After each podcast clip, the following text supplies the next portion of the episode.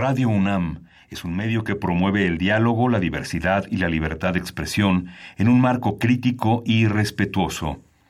Los comentarios expresados a lo largo de su programación reflejan la opinión de quien los emite, mas no de la radiodifusora. Radio UNAM presenta Primer Movimiento. El mundo desde la universidad.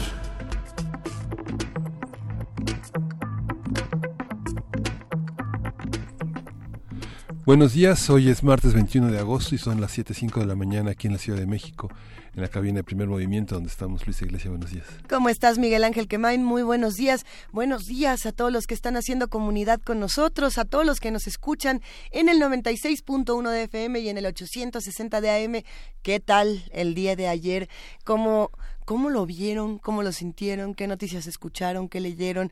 Eh, por supuesto que tendremos que arrancar con el mensaje que ya escuchamos, o bueno, los que nos despertamos hace un ratito, y los que también estuvimos el día de ayer, ya lo vimos, ya lo escuchamos en todos los medios.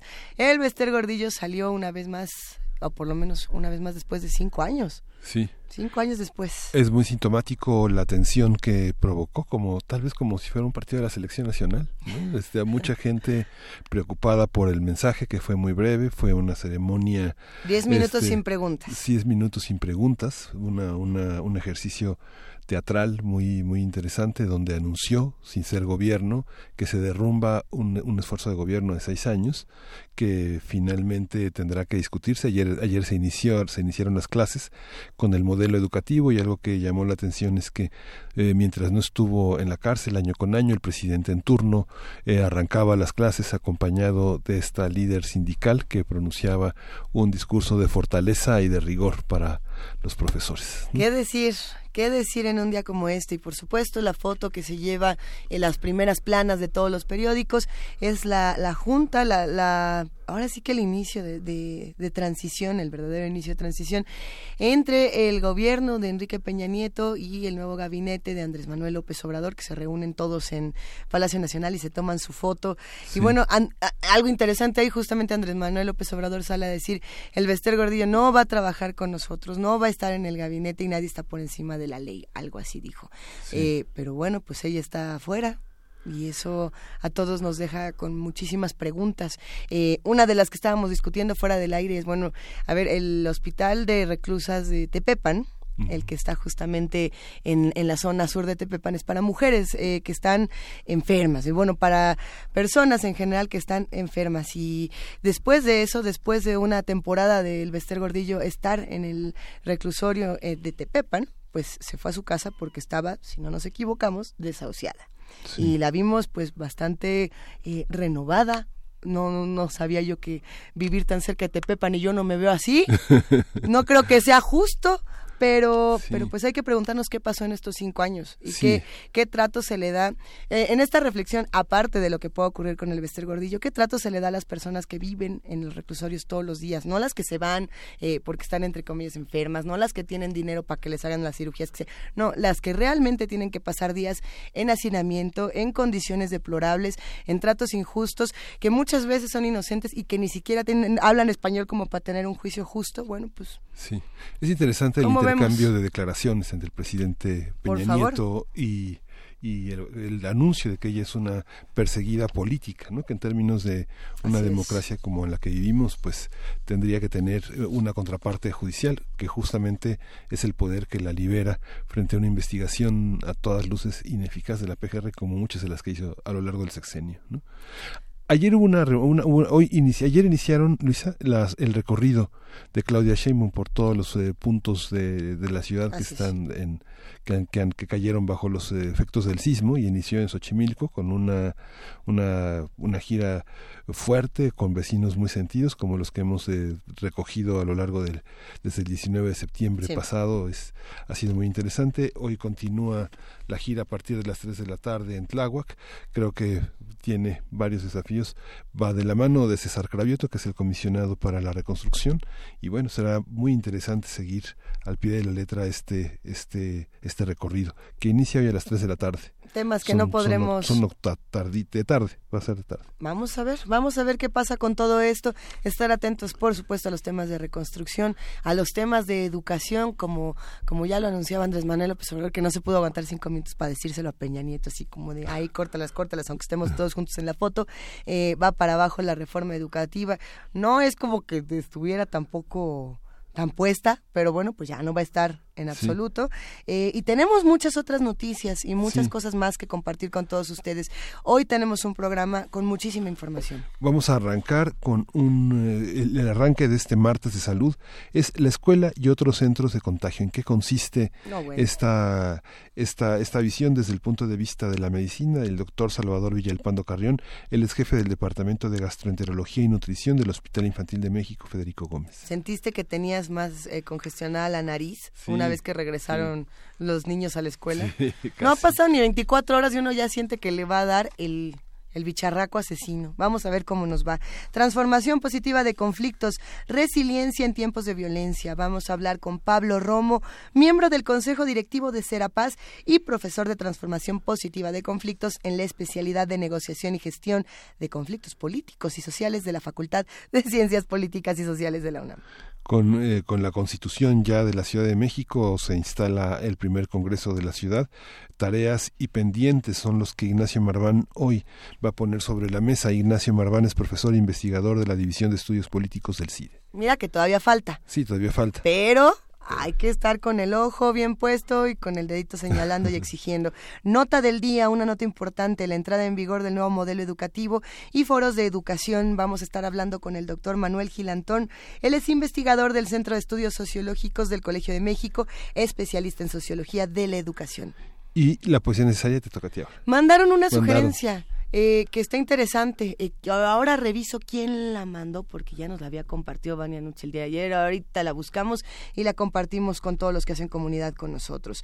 Eh, vamos a cerrar, por supuesto. Bueno, no, tenemos dos cosas más. Sí, tenemos dos cosas más, pero la mesa del día es el análisis de este discurso tan breve, tan eh, sucinto del Baster Gordillo bajo el análisis del doctor Miguel Carbonel Sánchez. Él es abogado constitucionalista, investigador del Instituto de Investigaciones Jurídicas de la UNAM y ya desde hace muchos años una voz fundamental en el análisis de la situación jurídica del país. Les habíamos dejado como tarea opcional para el que tuviera ganas escuchar el podcast de Primer Movimiento esta semana anterior, el lunes anterior estuvo Álvaro Arreola para hacer el perfil un poco de del Bester Gordillo, una, una suerte de eh, retrato de retrato hablado de este personaje para que bueno todos pudiéramos entrar a esta conversación al que se dijo y al que sigue.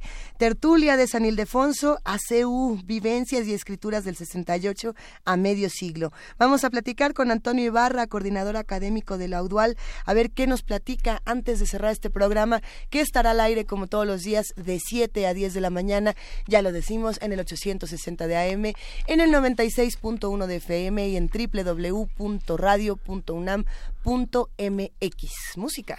Sí, vamos a tener Danzas Negra, versión orquesta del disco Caramelo Latinos en la interpretación de Maximiano Valdés y la Orquesta Bolívar.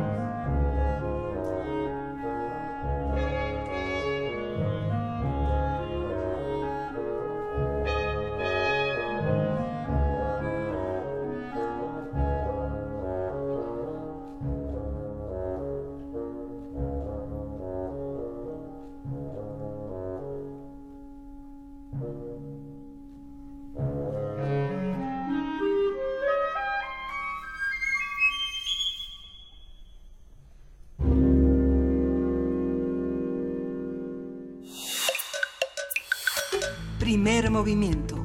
Hacemos comunidad. Martes de Salud. Los espacios donde habita o convive mucha gente representan un foco de contagio de padecimientos y enfermedades. Las infecciones, en particular las respiratorias, suelen ser las más comunes, junto con afectaciones como la pediculosis, es decir, la epidemia de piojos todas esas que tenemos en la cabina de Radio UNAM. Ah, menos los piojos. Los piojos no. En temporada de regreso a clases, las probabilidades de contagio se incrementan y suelen hacerse recomendaciones para su prevención, como procurar mejores medidas de higiene, no compartir objetos de uso personal y comer alimentos preparados en casa, entre otros. Hoy vamos a conversar sobre las formas más comunes de contagio en escuelas, centros de trabajo, transporte público y otros sitios concurridos, así como la mejor manera de evitar la transmisión de enfermedades. Para ello nos acompaña el doctor Salvador Villalpando Carrión, jefe del Departamento de Gastroenterología y Nutrición del Hospital Infantil de México, Federico Gómez. ¿Cómo estás, Salvador? Muy buenos días. Luisa, qué milagro. ¿Cómo estás, Miguel Ángel? Hola, buenos días. ¿Cómo estás? No platicábamos. Bueno, yo sí los escucho, pero ustedes no a mí. No, te, escuchamos y te leemos en, redes sociales y siempre te abrazamos, querido Salvador. Eh, cuéntanos, a ver, esto de los contagios y de, del bicho y el moco y tanta cosa que hay en las escuelas, eh, eh, siempre que es primer día nos empieza a dar miedito. ¿Cómo le vamos a entrar a este tema? Pues mira, eso nos da miedito porque llevábamos un par de, de mesecitos o semanas, algunas semanas, libres de toda esta exposición, pero es el, la realidad de, de, la convivencia en las escuelas y en las guarderías, porque ustedes saben, más o menos para que se den una idea, el promedio de eh, eh, eh mocos o infecciones en etapas de guardería son 22 semanas al año. O sea, la mitad del año te la pasas con moco, con tos, con catarros y no no todos son procesos infecciosos, ¿no? Muchos, la mayor parte, o sea, es un proceso infeccioso que dura todavía algunas eh, días o semanas con sintomatología, molestia, un poquito de, a veces, este, diarreas que se prolongan un poquito más, pero, este, pero vaya, es el diario acontecer de la convivencia en, en las escuelas. Yo tengo la impresión, bueno, no tengo la impresión, hay buena evidencia al respecto de que estos niños tienen mucho menor exposición a lo que tuvimos nosotros, porque teníamos menos control en las escuelas, por ejemplo, de toda esta parte, que revisan las gargantas de los niños antes de entrar a la escuela, si vienen con fiebre los regresan, el, o sea, este tipo de precauciones que suenan muy básicas, pero creo que al final de cuentas es muy importante tener esta esta precaución, ¿no? Disminuir el potencial de contagio debe ser parte de nosotros como responsabilidad de nosotros como papás, ¿no? Tener esa idea de, bueno, pues si ya está con fiebre, pues qué mala onda, pero nos quedamos en la casa, hablamos a la chamba, avisar que no llegamos, este, porque tenemos un niño enfermo en la casa. Sí, esta, esta diferencia que encuentra uno normalmente en las redes sociales, en las redes en general de información, entre contagio e infección, estaba viendo un número de 1904 de La Voz de Job, una, una visión muy añeja, eh, pero todavía esta distinción entre contagio e infección es una es, era en esos años como necesario establecer entre la población esa distinción. ¿Cuál es esa distinción, Saluda? Mira, era un poco de los... Eh conceptos de la infectología antigua, ¿no? Porque no tenían suficientemente claro qué era el potencial de, virulencia de, de, algunos gérmenes muy contagiosos como virus y que no nos pueden identificar. Algunos virus muy antiguos los identificábamos hasta los noventas, ¿no? Hasta los ochentas, noventas y que bueno pues no le podían identificar que hubiera un proceso bacteriano y que no entonces no lo podían llamar esencialmente infección pero pues que estaban infectados estaban infectados. Entonces hoy en realidad no hacemos una diferencia en los términos de contagio o infección.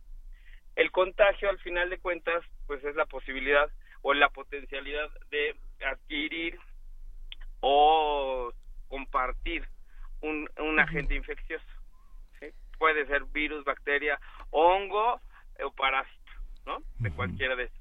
En los niños, noventa y tantos por ciento de las ocasiones van a ser virus, y es uno de los conceptos más importantes que tenemos que, llevarnos a casa. Aún con fiebre, aún con mocos, con mocos verdes, este fiebre de 39 no neces no quiere decir que necesitemos antibiótico a fuerza, ¿sí? Hoy sabemos el gran riesgo que ha representado para la sociedad el uso indiscriminado de antibióticos, ¿no? No es para las personas como individuos, es para la sociedad que tenemos este este gran problema que se llama la resistencia bacteriana. La resistencia bacteriana se hace de las bacterias a los antibióticos, no nosotros resistentes a las bacterias ni nosotros resistentes a los antibióticos.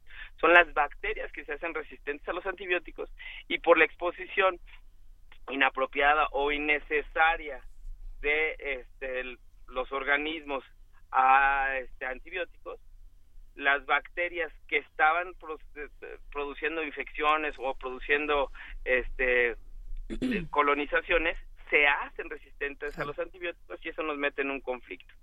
Entonces, todo esta, este recordatorio es para acuérdense que los niños en esencia pues pueden andar por la vida con mocos y con tos y con toses que se prolongan por muchas semanas que ya no tienen que ver con un proceso infeccioso activo y no porque lleve muchas semanas tosiendo o muchos este días con moco escurrido necesitamos un antibiótico o necesitamos hacer una este una radiografía, ¿no?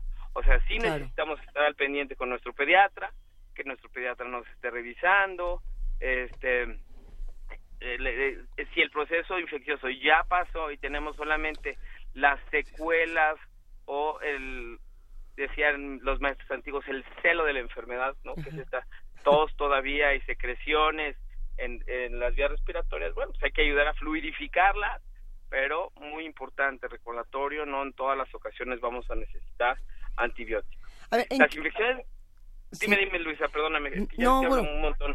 De pronto nos empezamos a preguntar, a ver, vamos a una escuela, eh, está, está la fila de papás afuera ya listos para recoger a todos los chamacos y los vemos con anforita casi casi de loratadina o de clorfenamina.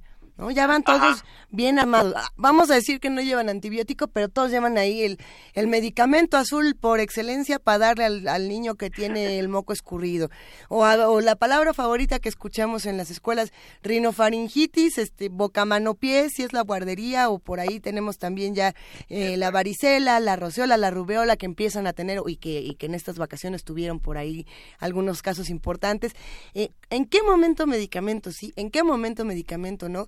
¿Y cuáles son quizá estos padecimientos más comunes que nos podemos encontrar en las escuelas?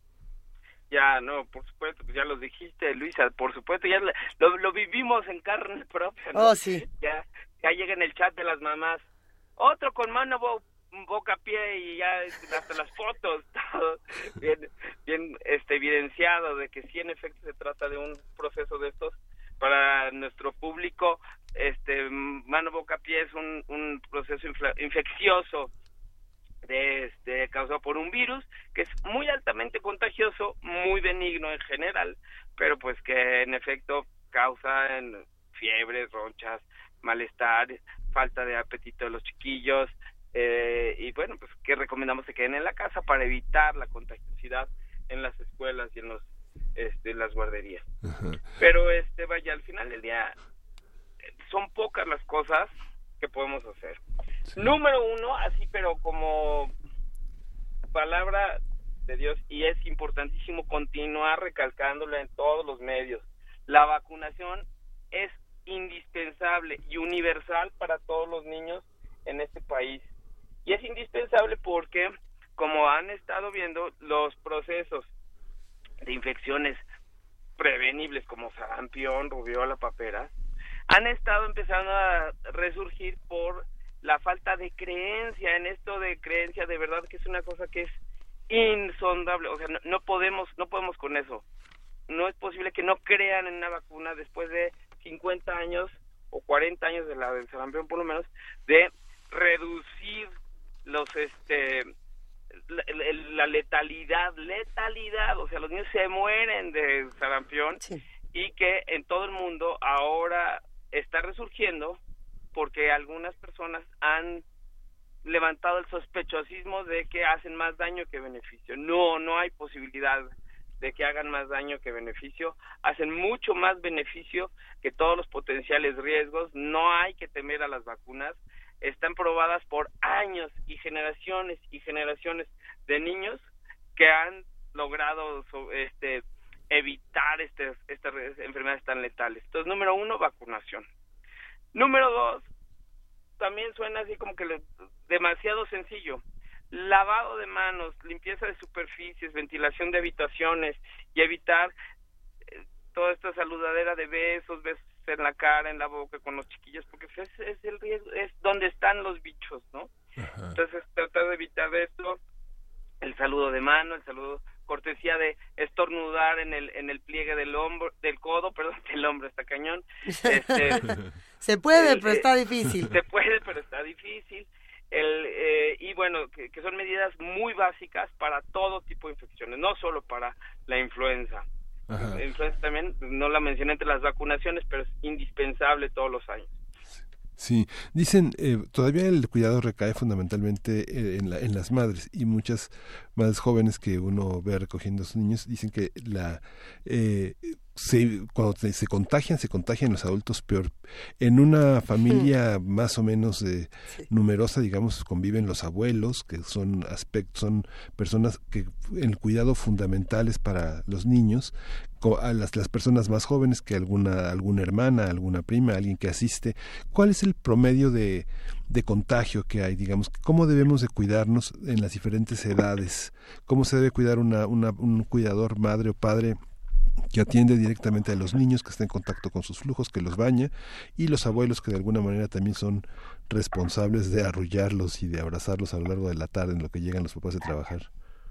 Pues mira, son eh, medidas muy básicas, ¿no? Igual.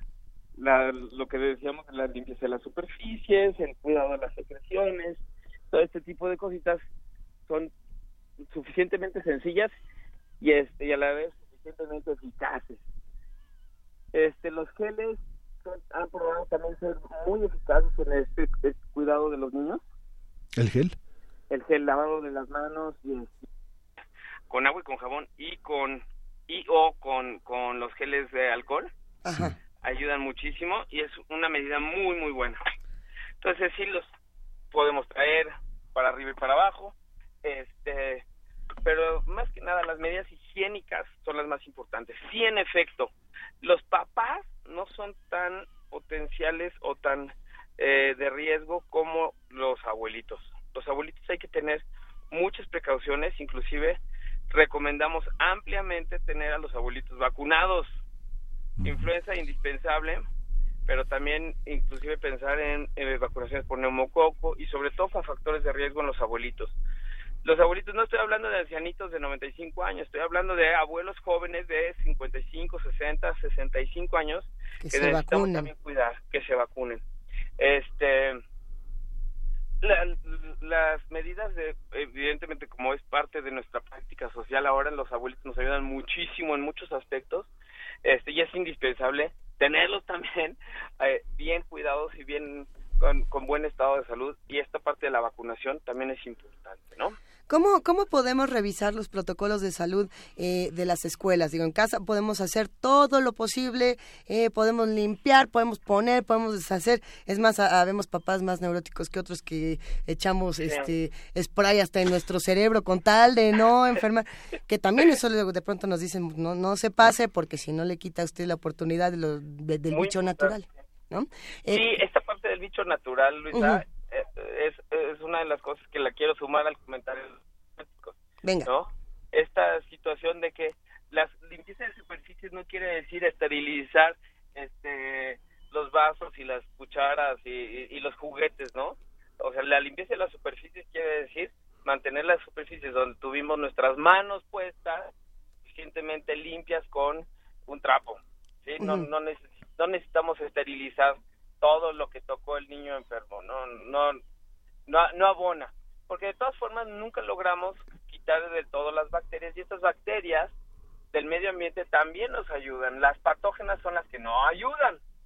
endógenas son las que podemos evitar con la, la, transmisibilidad o el contagio, como decíamos Miguel, de este, el, eh, eh, con estas medidas básicas de lavado de manos, este, cuidado de las secreciones, cuando estamos sintomáticos usar cubrebocas, etcétera, ¿no?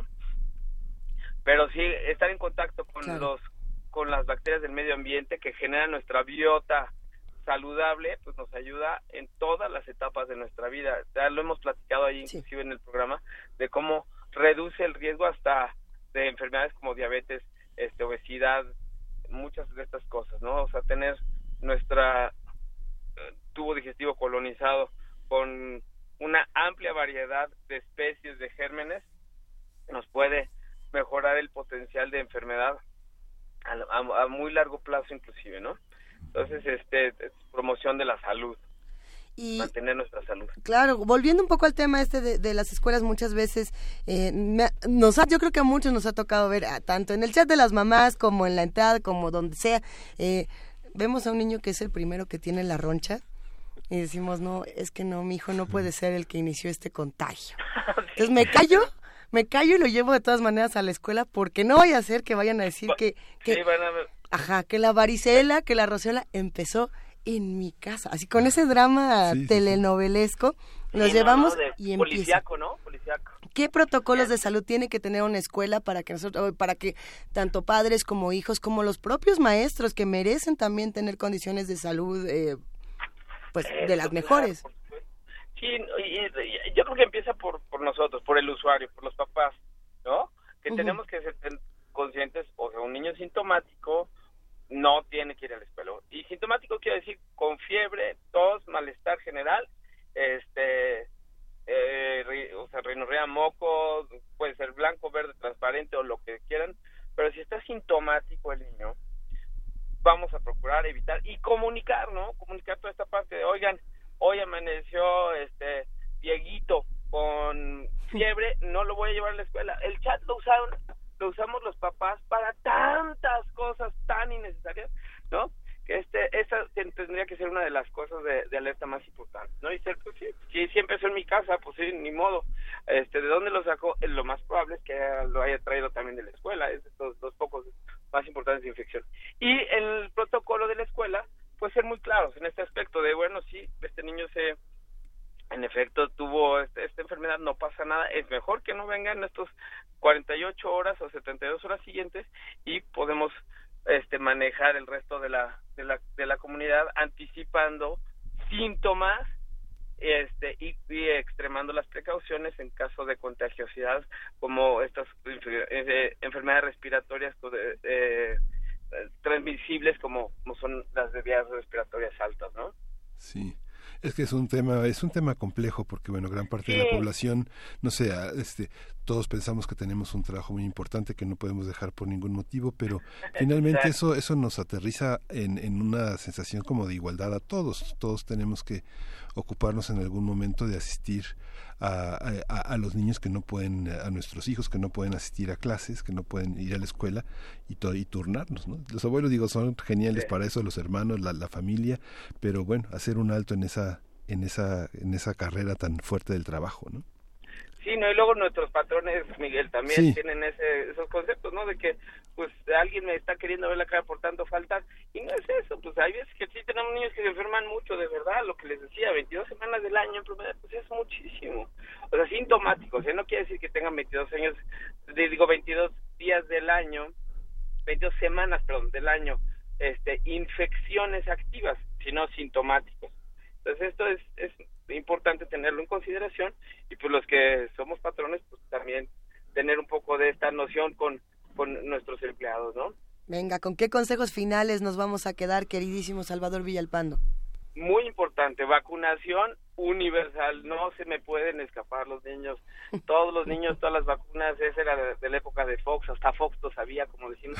Este, yo, número dos, este, evitar la contagiosidad, cuidado las secreciones, el estornudo y la cortesía de taparnos y estornudar con el codo y no saludar de mano, este ni de beso en estas condiciones y este tener todas estas precauciones para evitar los riesgos en nuestros chamacos. Este, y los que estén asintomáticos, pues evitar llevarlos a la escuela. Evitar llevarlos a la escuela. ¿Qué tal que ya se contagiaron el primer día y hoy ya no van? Pues, pues ni modo. Ya, pobre. Sí, no, ayer vi un chiquitín en el consultorio ya con fiebre. Obviamente, pues no lo agarró en la escuela, ¿no? Sí. Lo, lo traía en las vacaciones y ese, él era el foco para el resto, los amigos. Bueno, pero mira, todo esto que nos sirva para fortalecer nuestro sistema inmunológico y para seguir creciendo todos juntos. Así es, así es. ¿Dónde te seguimos, Salvador? Pues en Instagram ahí puse unos comentarios, un, este, una infografía bien bonita para ahora, para las escuelas, las loncheras, este, y estas cosas de dormirnos temprano, que son, se nos olvidan pero son indispensables. Es arroba docvillal y en, en Twitter eh, arroba villalpandoca. Villalpandoca. A ver, nada más, ya, ya nos vamos, ya nos vamos a despedir, pero un niño, una niña que entren a la escuela ¿Qué te gusta? ¿A qué hora entran los, a las 8, a las 9? ¿A, qué hora se tienen que dormir? mira, yo siempre les digo, todos los niños, no hay niño que no, no deba dormir al menos 8 horas. Entonces te vas a levantar a las 6, nadie debe estar despierto a, las 10. Los niños de primaria deben de dormir 10 horas. Ok. 10 horas. Entonces, si vas a levantarte a las 6, a las 8 de la noche a la cama, chaparritos, porque sí es, es, es muy importante, muy, muy, muy importante para el desarrollo neurológico y para Hoy sabemos también que inclusive como parte de la prevención de obesidad, el dormir horas adecuadas para que se establezcan bien nuestros ciclos hormonales tiene, juega un rol indispensable. Así que a dormir bien, despertarnos frescos para aprender y este llevar refrigerios saludables. Ya estoy tratando de que dejemos la palabra lunch para los americanos, porque nosotros no comemos lunch, nosotros comemos refrigerio porque tenemos un desayuno, una comida, una cena y el refrigerio es lo que tenemos que comer en la escuela, no un lunch como los americanos. Pues ya está, vacúnense, lávense las manos, lávense por favor los dientes, que eh, coman saludable, no se desvelen, duerman, niños, adultos, va para todos igual. Gracias Salvador, te mandamos un abrazote. Luisa, Miguel, qué gusto platicar con ustedes, cuídense, nos vemos pronto. Te queremos Salvador. Y lo que también queremos es escuchar postales sonoras, Miguel Ángel. Tenemos una interesantísima que se tomó en el cráter del volcán Chitle. Eh, son sonidos capturados a 3.100 metros sobre el nivel del mar y nos la envía nuestro queridísimo amigo Guillermo Tapia. Vamos a escucharla.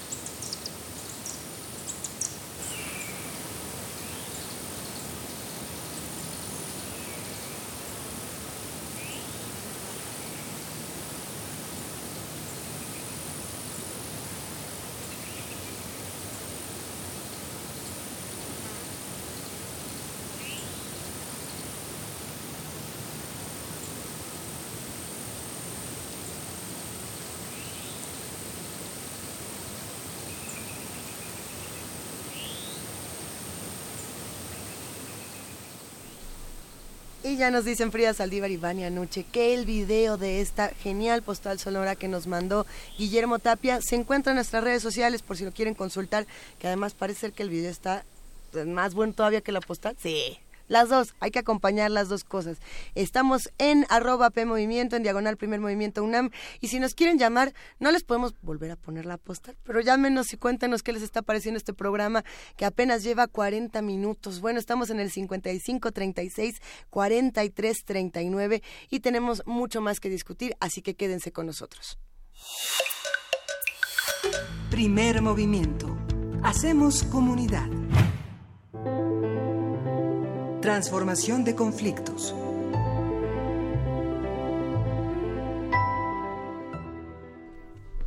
Es eh, martes de transformación de conflictos y Pablo Romo, miembro del Consejo Directivo de Serapaz, de, de, transformación positiva de conflictos en la especialidad de negociación, está con nosotros. Resiliencia en tiempos de violencia. Pablo, bienvenido. Buenos días. ¿Qué tal? Muy buenos días, Miguel Ángel. Buenos días a todo el auditorio. Y el día de hoy me gustaría hacer una reflexión en torno al tema de la resiliencia en, en tiempos de violencia. Sobre todo porque estamos en justamente en un contexto de la construcción de paz ya lo hemos dicho, hace ocho días lo decíamos justamente que eh, el tema de la paz está colocándose cada vez eh, con mayor claridad. ¿Y, ¿Y por qué entonces la resiliencia en tiempos de violencia? Porque justamente la, la resiliencia es la resistencia creativa, es decir, la posibilidad de mantenerse eh, vigoroso, fuerte o eh, al menos delante de una situación que está generando eh, em, tensión, sí, y mantener uno la esperanza de que la situación de cambio se acerca y se aproxima. Eso mantiene en vigor y con vida a la población, a la gente, y eh, o a un grupo que está en resiliencia. Esta expresión de resiliencia viene de, eh, sobre todo, más que de la sociología, eh, viene de la psicología. Personas o pacientes que son resilientes, que entienden una situación de una adversidad y la están reconstruyendo a partir de otras acciones. En una sociedad a nivel ya más amplio, la resiliencia significa la, la capacidad de, vivir frente a la adversidad, frente a un desastre, una catástrofe, un terremoto, por ejemplo. Eh, la Ciudad de México demostró en el 85 una gran capacidad resiliente al eh, enfrentar una catástrofe, frente a una situación de, de gran tensión, de gran, eh, em, grandes dificultades, em, empieza a haber el, la manera de resistir creativamente lo vemos, por ejemplo, y México es un país en donde ha permanentemente reconstruido y reconstruido esas expresiones de resistencia creativa. si no, no hubiera podido haberse mantenido un, este, 300 años bajo una colonia depredadora española. O este, cómo mantener eh, una sociedad, cómo se mantiene una sociedad como por ejemplo la francesa frente a la ocupación alemana o cómo se ha mantenido los países ocupados o en situaciones de guerra o de catástrofes este por eh, temporadas largas y dificultades. Esto es lo que nosotros tenemos que estar haciendo en la reflexión, justamente cómo están sobreviviendo en, eh, en situaciones de gran tensión en muchos de los barrios y colonias en los suburbios de las ciudades de Tamaulipas, por ejemplo, o de Apatzingán, o de Ciudad Juárez, o en fin del país entero en donde la violencia este está eh, de manera permanente que ya se aproxima a la ciudad no es nada no es nada eh, a la Ciudad de México que es una situación en donde también estamos viendo quizá no con tanta claridad como en otras partes en donde los controles de, de, de los criminales mantienen territorios ocupados situaciones en donde eh, el, el, control es prácticamente no solamente territorial, sino también vital, ¿no? Y creo que la población se mantiene en una resistencia muchas veces dolorosa, muchas veces muy frustrante y muchas veces negativa, en el sentido de que no están construyendo nada y no están eh, produciéndose en la esperanza, sino produciéndose en el rencor, en la desesperanza, en el dolor y en la muerte. Y frente a otros que se están reconstruyendo y se están, eh, están aguardando creativamente a través, por ejemplo, del arte, a través de la danza, de la música, de, de, de, construcciones eh, diferentes, digamos, en donde pueden manifestarse este, de una manera creativa y pueden mantener esa resistencia eh, y esa esperanza viva de que viene un mañana mejor. Creo que frente a esto, la población en México y en el mundo en general, este, hemos aprendido a ser resilientes en muchas ocasiones. Quienes no son resilientes mueren. Por eso hay que aprender cómo ser resiliente creativamente, cómo, cómo mantenerse con esta esperanza, una esperanza a veces este, vaga, difusa en el futuro. Pero esto es la primera cosa para construir la paz. El reconocimiento de estos espacios de resiliencia en donde aún se aguarda en, en las brasas de, de una hoguera que fue y las brasas esperan pronto un nuevo momento para poder ser este un fuego nuevo. Muchas veces, Pablo, eh, la resiliencia viene del actor que menos esperamos. Hay una visión que los distintos actores, los de los quienes reciben la violencia, la reciben de distintas maneras y tienen posibilidades en el grupo de, de, perfilar el futuro de una manera distinta, digamos, ver, ver, el, ver el futuro como una posibilidad de construcción, no de olvido, pero muchas veces el pasado nos ancla en las situaciones traumáticas y no podemos desprendernos de eso. A veces los hijos, los hermanos, los actores sociales que están alrededor nuestro permiten este que empujemos esos factores de resiliencia que no que no necesariamente van solos, tenemos que empujarlos, ¿no? Efectivamente, tienes todísima la razón, porque ahí, fíjate, por ejemplo, es es, eh, y a veces son los los que parecen más inútiles, los que parecen más inservibles, los que los que no sirven socialmente pueden ser son los niños y las personas de la tercera edad.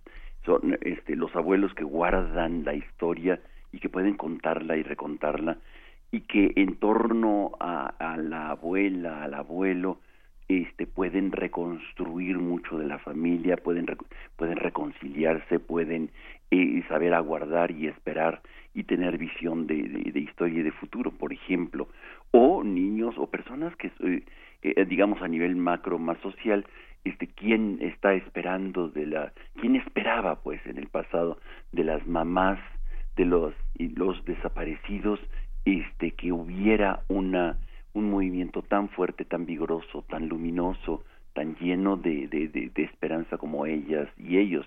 Y, o sea, son personas que eh, habían sido desechados y que eran invisibles socialmente, ¿no? Las madres de Mayo, las aquí en México, en fin, son son este o por ejemplo los, los, los pueblos originarios los pueblos indios eh, como este, hoy se convierten en actores sociales fundamentales de expresiones de resistencia creativa, en donde empezamos a descubrir sus identidades y empezamos a reconocerlas como algo fundamental que han, se han mantenido ancestralmente y que, y, que tienen esta, aún esta, arden estas brasas aún que están, este, que están eh, vivos, ¿no?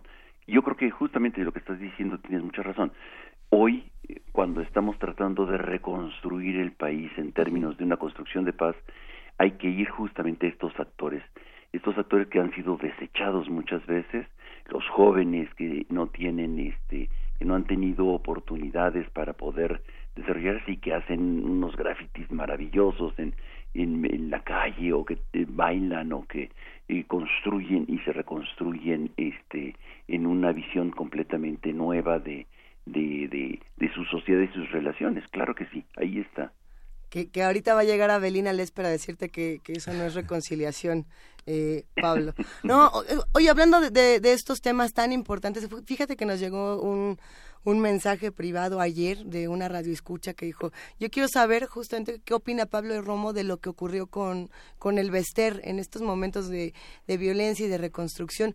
¿Cómo, cómo nosotros, los, ciudadanos, podríamos reconciliarnos con esto que acaba de ocurrir o no, o, no reconciliarnos, pero poder por lo menos entrar de otra manera a un tema tan complicado y tan doloroso. Mira, yo creo que la reconciliación tiene que atravesar, como siempre lo hemos dicho, por eh, temas fundamentales como es el conocer la verdad este y que y, y la justicia.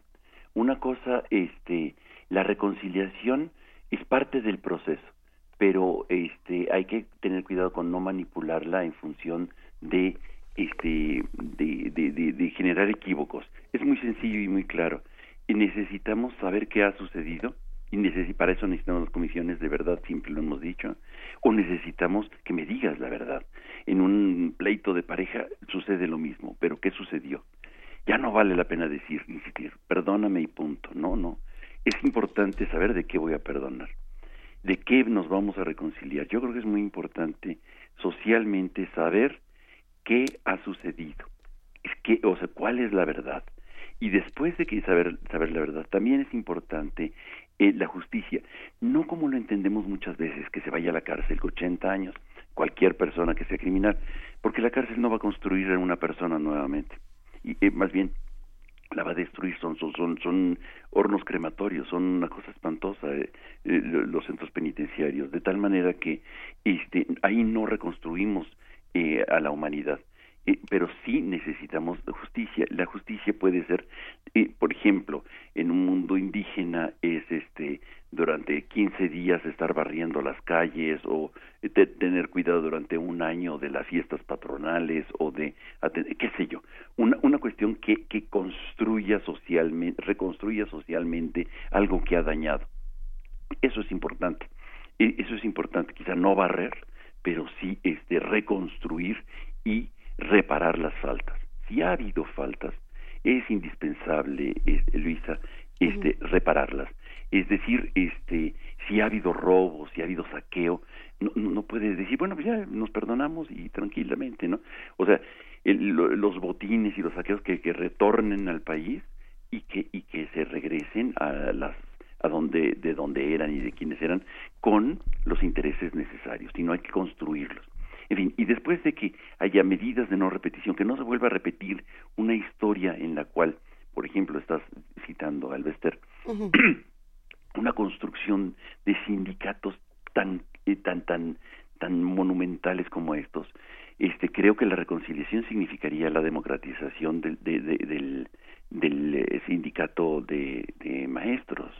Yo creo que eso aliviaría muchísimo a las escuelas y nos enseñaría muchísimo este los maestros de que sí es posible cambiar un país y hacerlo democrático. Creo que esto ahí va la reconciliación, me parece, ¿no? No es solamente una persona o un gran personaje, sino este me parece que es indispensable llevar un todo un proceso. ¿Qué opino eh, frente a una persona cualquiera que ésta sea que salga de la cárcel? La cárcel es, eh, es, es un lugar infame, es, es un lugar este, cerca del infierno que yo creo que no es un lugar para rehabilitar a nadie, no reconstruye personas, las destruye. Entonces, tienen que, eh, tenemos que repensar los sistemas de, de, de, readaptación social, para empezar. ¿no? En, en, en Islandia hay una persona en un departamento que está restringida su libertad, nada más una en, ese país, imagínate.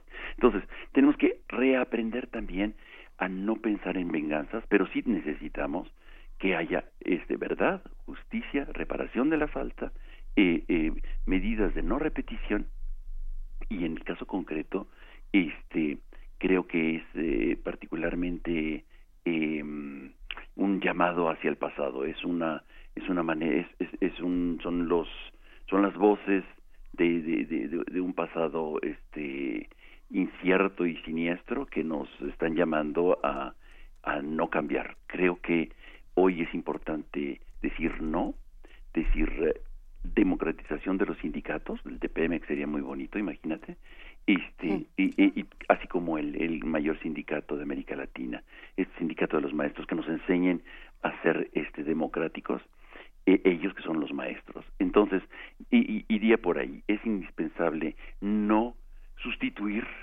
este, los latuanis, las cabezas, sino reconstruir el tejido social desde abajo. Por eso lo que decía Miguel Ángel era importante, o es importante. ¿Dónde reconocer las resistencias creativas? Y, y para poder iluminarlas, y no los lugares en donde hemos eh, vivido situaciones de, de de autoritarismo y de, y de, y de no democracia, ¿no? Creo que conocemos la historia y no debemos de repetirla. Y para eso es importante, este, más que a una persona que la libere, me parece X, lo importante en este momento es no reconstruir instancias de poder en donde se sustituyan simplemente las personas y las cabezas, sino la sociedad se construye muy desde abajo y en, espacios de resistencias eh, mucho más eh, creativas y diferentes de las que tenían eh, en tiempos de la ocupación. Si los, si los franceses hubieran reconstruido su país con las dinámicas de la ocupación, nunca hubieran sido un país independiente. igual aquí, no podemos nosotros reconstruir un país que queremos reconstruirlo, como lo estamos diciendo, repitiendo los, este, los esquemas del pasado. Hay que pasar una transición y va a ser difícil, pero en el paradigma no puede ser regresar al pasado. Sí, es muy interesante lo que reclamas como un ejercicio de una ética y una subjetividad importante. Recuerdo, digo, no, por supuesto hay muchas terapias y muchas versiones, visiones teóricas, pero recuerdo este artículo, la novela familiar de los neuróticos de Freud y el secreto familiar, el secreto de lo innombrable que está como un eje del psicoanálisis contemporáneo y saber la verdad es muy importante. La transmisión generacional de lo que ha pasado es, es, central. En el siglo XX tuvimos el tema de, del, de la Shoah, de lo que llaman holocausto, y ha sido muy importante para la nación, para, para todo el mundo judío que, este, que ha sido víctima y otros muchos, pero a partir del judaísmo, una reflexión muy importante de la verdad, ¿no? claro, y fíjate que Miguel, eh, eh, Miguel, que hay una cosa muy interesante ahí que, que debemos de recuperar nosotros de esta tradición jude, eh, eh judeocristiana, que es la repetición de, o sea, ceremonial de, de, de, de eventos históricos que liberan eh, por ejemplo la Pascua, por ejemplo los momentos en donde son de liberación, este se repiten este año con año y los donde los niños están presentes y se les inculca para que no se repiten. Tenemos nosotros pues nuestra dosis de películas anuales de recordando el Holocausto justamente para este producido justamente en esta función de no reproducirlo y no perder la historia, conocer la historia, no se construye una sociedad sin la historia, sin los momentos de opresión, por ejemplo, el mundo eh, judaico, ¿no? O sea, el exilio, eh, eh, sino también este, los momentos de opresión y los momentos de liberación. Y si estamos nosotros queriendo decir que estamos haciendo un salto democrático, un salto de liberación, tenemos que conocer la historia y tenemos que conocer los personajes de la historia. Y no son esos viejos personajes de la historia, este, los que reconstruyen el futuro, este, porque son los autores de, de, de, un pasado a veces oscuro y siniestro. Sí. Pues, hasta aquí, hasta aquí nos quedamos esta mañana. Muchas gracias. Sí, Pablo, muchas gracias. Muy bien, y si hay que reconciliarnos al final del proceso, ¿eh? Te queremos, Pablo Romo. Te mandamos un abrazote. Muy bien. Conciliador. Vamos a una pausa. Que muy bien. Gracias, hasta luego. Vamos a la segunda hora del primer movimiento. Eso. Queremos escucharte. Llámanos al 55 36 43 39 y al 55 36 89 89. Primer movimiento. Hacemos comunidad. Videópera. Rock. Tecno. Fragmentos de Kafka. Juana de Arco en la hoguera. El castillo de Barbazul.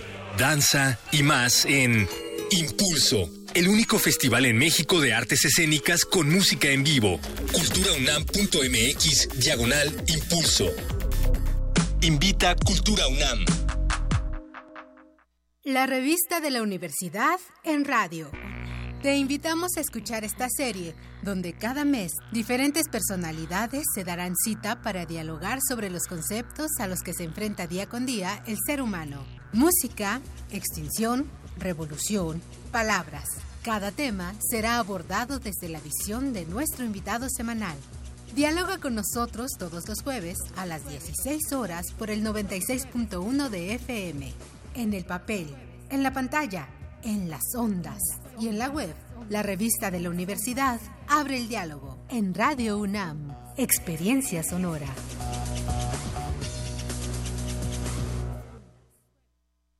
Cuando participas, haces que las cosas pasen. ¿Te gustaría remodelar ese camellón por donde pasas todos los días? ¿Qué tal un centro recreativo para niñas y niños? ¿O esa cancha descuidada, hacerla todo un estadio de fútbol? Vecinas, vecinos y tú ya propusieron estas y más ideas. Sal a opinar este 2 de septiembre por el proyecto que más te guste y enchula tu colonia. Con participación todo funciona. Instituto Electoral Ciudad de México. Arte Moderno invita a la muestra Leonora Carrington Cuentos Mágicos, que desde una perspectiva transdisciplinaria explora las diferentes facetas de la artista. Reúne 223 obras de colecciones de México, Estados Unidos y Europa, que incluyen pintura de caballete y mural, gráfica, dibujo, escultura, máscaras y diseños escenográficos, textiles, fotografías, documentos, libros y objetos personales. La muestra Leonora Carrington Cuentos Mágicos está abierta en el Museo de Arte Moderno. Calme Cali, un espacio intercultural donde las lenguas indígenas resuenan en la voz de sus hablantes. Acompáñanos a conocer a sus protagonistas todos los jueves a las 10 de la mañana por el 96.1 de FM. O escucha la retransmisión los domingos a las 3.30 de la tarde. Y si te perdiste algún programa, búscanos en radiopodcast.unam.mx. Radio UNAM, experiencia sonora. Soy profesora y la UNAM es mi casa, la Universidad de los Mexicanos, porque todos los mexicanos nos beneficiamos de ella. Desde aquí, sus científicos operan el Servicio Sismológico Nacional. Organiza y custodia la memoria histórica y fílmica de México. Se estudia desde filosofía hasta ciencias nucleares. La UNAM es grandeza y está en mi biografía. Soy orgullosamente UNAM. UNAM, la Universidad de la Nación. Síguenos en redes sociales. Encuéntranos en Facebook como Primer Movimiento y en Twitter como arroba PMovimiento. Hagamos comunidad.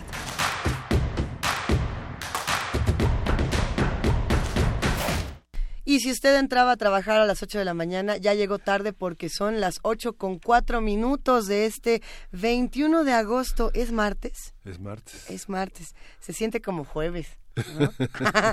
Se siente como un muy buen jueves, pero este martes hay muchísimo que celebrar, es, es un buen día. Antes de empezar con nuestras breves celebraciones y con todo lo que tenemos que contarles, hay que decir que Juana Inés de esa no está aquí, Miguel Ángel. Sí, no está, está de vacaciones, ya en un, en un justo y merecido descanso, aunque como decíamos el viernes que se fue, este trabajó el triple para poder irse. Te voy a volver a hacer el ay, ay, ay, ay, ay, pero sí, no, pero es. cierto y le mandamos un abrazote. Esperemos que esté disfrutando. Aquí nos quedamos el equipo guerrero del primer movimiento y de Radio UNAM listos para compartir con todos los que hacen comunidad con nosotros un montón de noticias, muchos acontecimientos y por supuesto efemérides importantes.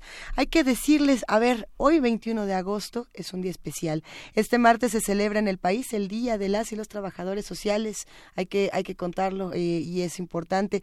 Esta fecha se instauró en 1954 cuando se establece el Departamento de Trabajo Social en el Hospital General de México.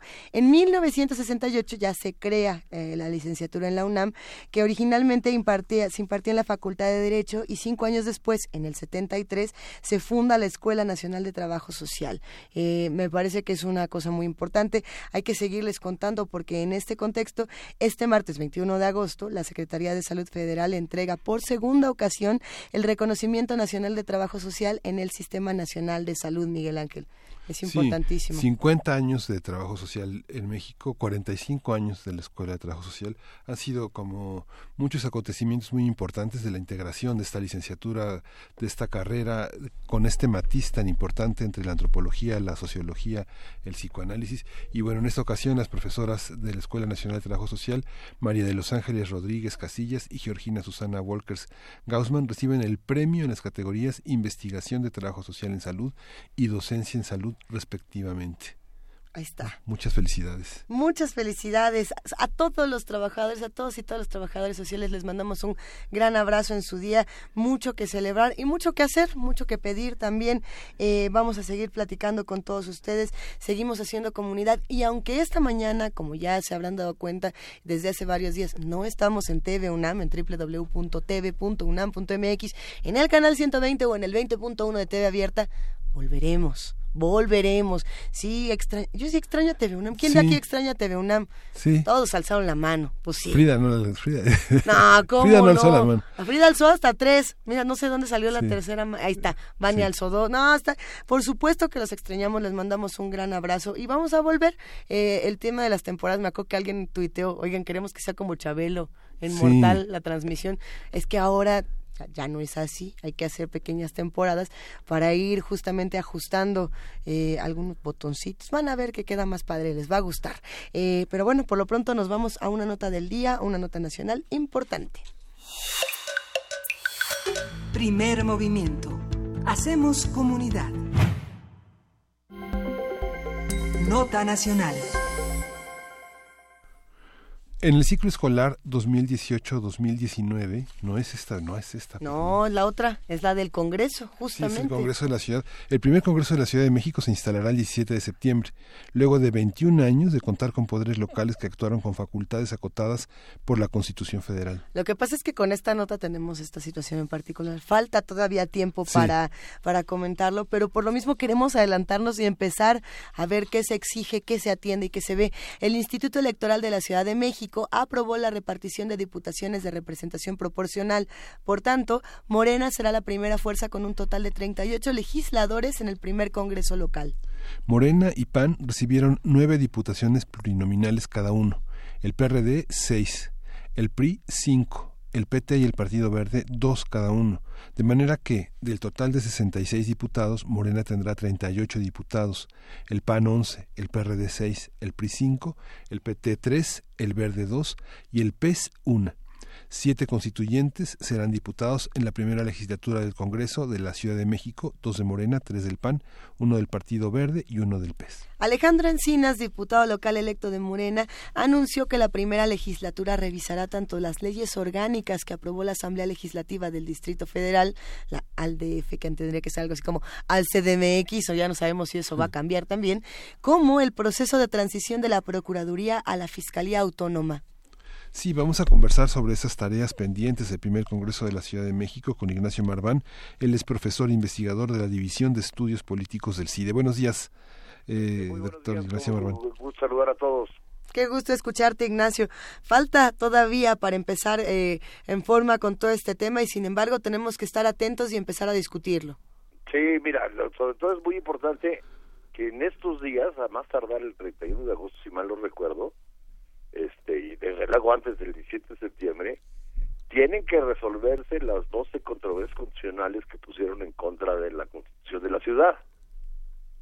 Este, la sobre todo fundamentalmente la Procuraduría General de la República, como bueno, que ahora le dicen Fiscalía, aunque todavía no lo es. Sí. Este, una serie de, de impugnaciones y cuestionando la facultad, digamos, de ciertas facultades y competencias del constituyente de la Ciudad de México para definir la Constitución.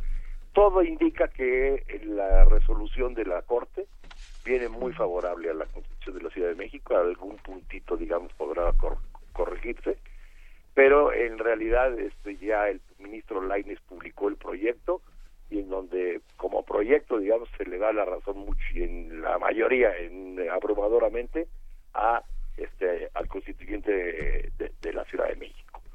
Y aquí es, es bien interesante porque, a ver, en primer lugar, la Asamblea de Representantes del Distrito Federal, que eran que tenía nada más facultad reglamentaria, si bien era muy acotada, fue el primer paso en la creación de un gobierno representativo en la Ciudad de México. Hace 30 años. O sea, de 1824 hasta el 1988, 87, 88 que se instala que se instala la asamblea, el gobierno el, el Distrito Federal y la Ciudad de México no tuvieron gobierno representativo. Hubo gobiernos de los municipios que integraban el Distrito Federal, pero no del conjunto. Entonces, el primer momento clave, digamos, siempre identificamos la democratización del Distrito Federal con la elección del jefe de gobierno en 97. En realidad esto se crean las primeras bases del gobierno representativo en 87. A esa cotada, a partir de 94 ya tiene facultades legislativas con sus control sobre el Congreso el Congreso General sobre sobre sobre sobre la Asamblea Legislativa del Distrito Federal y ahora el 17 de septiembre se instala el primer Congreso pues prácticamente de pleno derecho, eh, prácticamente igual a los congresos este, de, las entidades federativas, a los congresos de los estados hay, una discusión ahí medio técnica de que si el este el de la Ciudad de México tiene autonomía y los otros soberanía, la verdad tiene eso mucho de semántico, la, re, la realidad es que pueden darse su propio ordenamiento de gobierno interior este, de acuerdo a las reglas establecidas por la Constitución y en eso son, son, son equiparables. ¿no? Los, primer punto, eh, sí es clave, ya como que el último piso, digamos, se terminó ya el edificio, que se llevó 30 años de construir el gobierno representativo de pleno derecho en la Ciudad de México.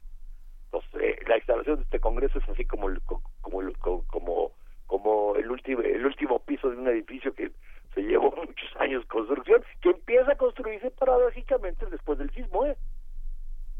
Sí, claramente. Después de 85, cuando se derrumba todo el, no solo la ciudad, sino todo el sistema político de la ciudad, empieza, digamos, este este proceso, este este proceso de construcción.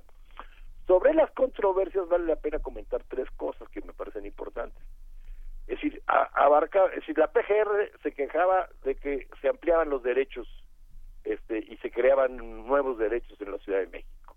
La, es contundente el dictamen, el proyecto de la Corte en el sentido de que mientras no restringas derechos, no solo el constituyente de la Ciudad de México, sino los constituyentes de los estados pueden ampliarlos, desarrollar y establecer nuevos en algunos casos, y que eso inclusive es el mandato del actual artículo primero de la Constitución de la reforma de 2011, que es el, de derechos humanos de que se reconocen todos los derechos y los que están en los tratados internacionales y que las autoridades tienen obligación de ser progresivas eh, en el reconocimiento de derechos. Entonces, de alguna manera, la, la Corte interpreta, digamos, lo que se hace en la Constitución de la Ciudad de México es desarrollar más a nivel particular, más a nivel, digamos, de la, de la localidad, ese artículo primero que está de la Constitución de los Estados Unidos mexicanos, que está desde el 2011. En cuanto a este invasión de competencias, ya son cosas ahí más técnicas que si es exclusivo del Congreso General legislar o que si, si le compete al Congreso local.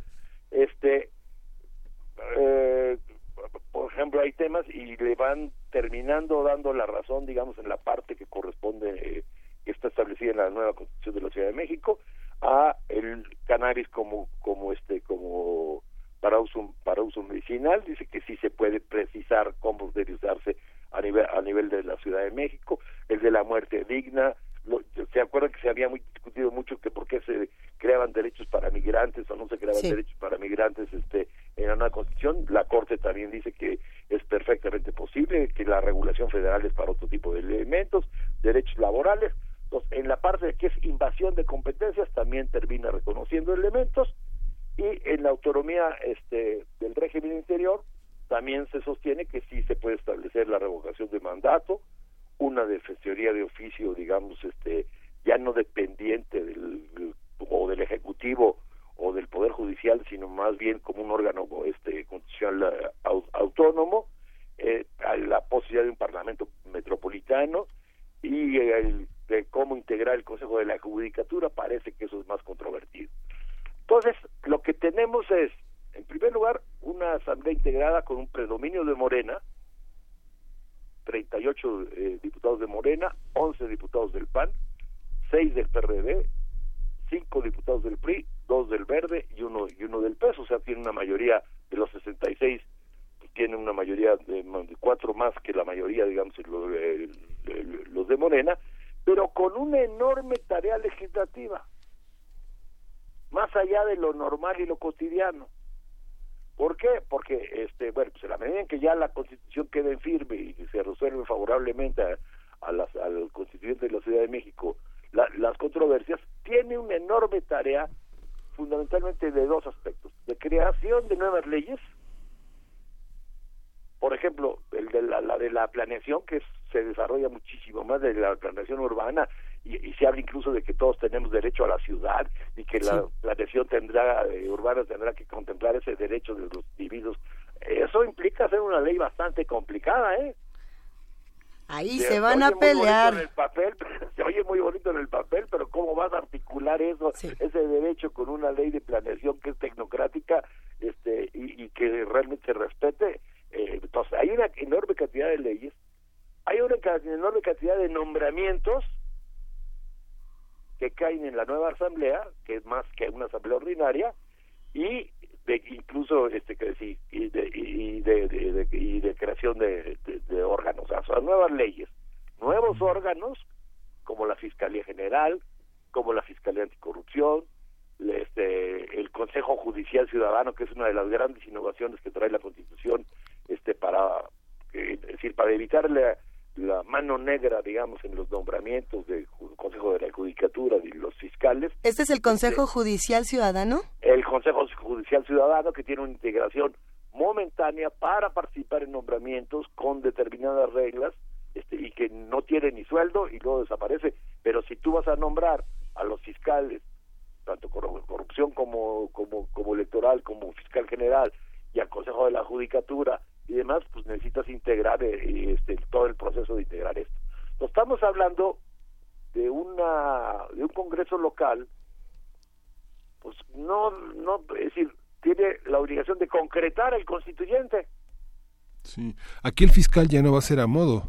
¿no? Digamos que, que es lo que se que es lo que se ha criticado de, de parte de los estados, ¿no?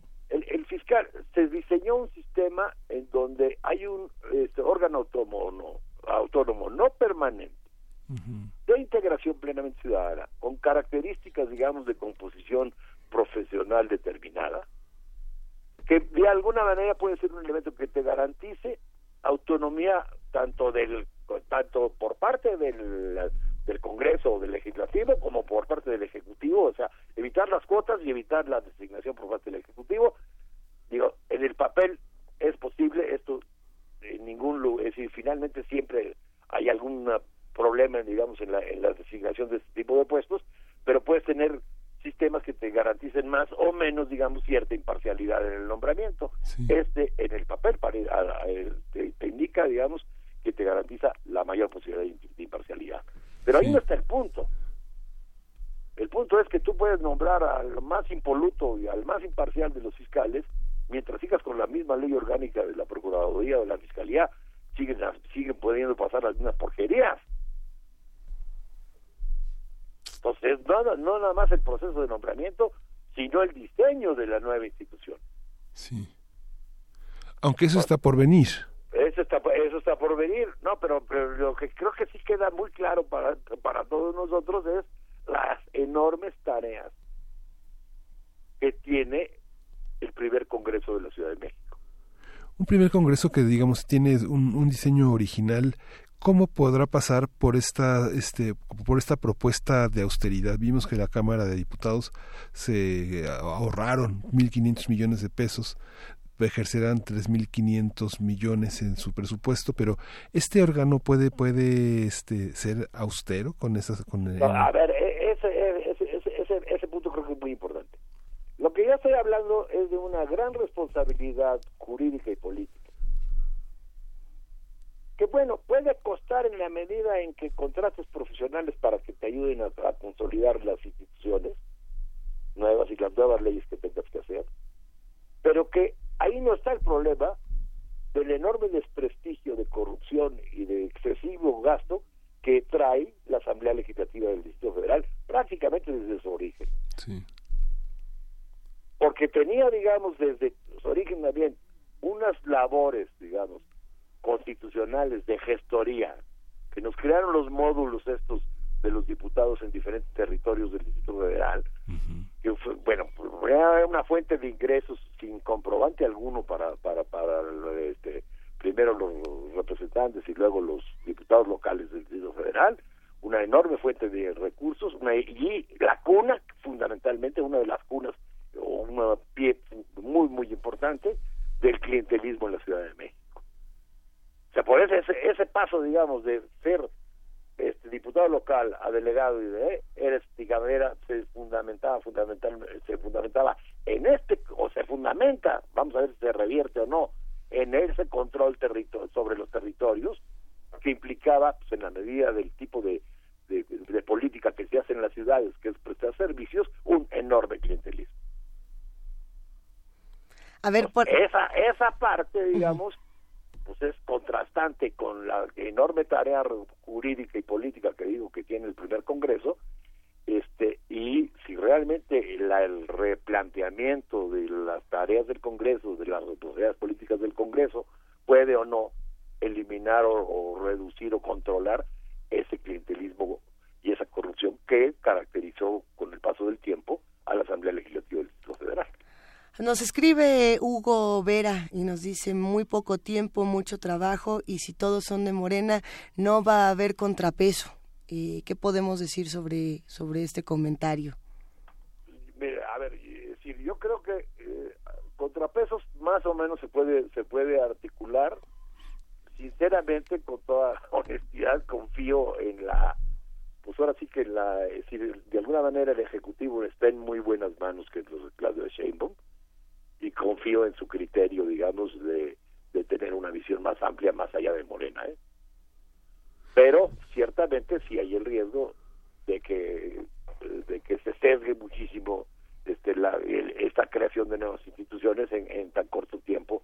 A ver, en mucho menor medida pasó en 94. En 94 la Asamblea tiene un cambio muy importante que ya se vuelve Asamblea Legislativa. Fundamentalmente eso quiere decir no solo que puede hacer más leyes, aunque dependiera un poco todavía del Congreso, sino de que por primera vez aprueba, digamos, la ley de ingresos y el presupuesto de ingresos del Distrito Federal, que es así la característica esencial de un gobierno representativo. Es ahí donde hay el primer código financiero local del Distrito Federal. Había una mayoría priista y es un código financiero que fue una buena base. Y un segundo momento similar, no de la magnitud de lo que se viene, pero similar, sí fue después del triunfo de Cuauhtémoc en 97, en donde se ampliaron las facultades legislativas y como primer gobierno electo entraste, digamos, a hacer una serie de una nueva ley orgánica de la administración pública de la ciudad que tuvo su impronta particular con una mayoría absolutamente perredista que en aquel entonces el líder era este Martí Batres, eh, eh, una nueva ley de ingresos también y de, y de egresos, es cuando sale la primera ley de desarrollo social del país. la ley de desarrollo social federal va a ser hasta después del 2001. La primera ley de desarrollo social es local, digamos, y es corresponde a esa primera, a esa segunda asamblea legislativa. Entonces, sí fueron momentos importantes, momentos, digamos, relativamente similares, con mayorías claras, primero del PRI y luego del PRD, y ahora pues veremos realmente qué tanta eh, visión tiene Morena y sobre todo, digamos, finalmente el peso legislativo del Ejecutivo no podemos menospreciarlo, para con este gran reto de creación institucional, crear instituciones que más allá del partidismo, ¿no? Mucha gente decía, este, mucha gente decía que en cuanto eh, le dejara su voto por Morena se convertiría en el más fuerte crítico y el más fuerte vigilante del proceso de gobierno. ¿Tú crees que esta, esta visión, Ignacio, eh, permea, en la, permea en la Ciudad de México la naturaleza política de la ciudad con los derechos conquistados pone eh, a la Ciudad de México como un, interlocutor obligado de muchas de muchas problemáticas que están apenas en ciernes en, en los estados del país, ¿no?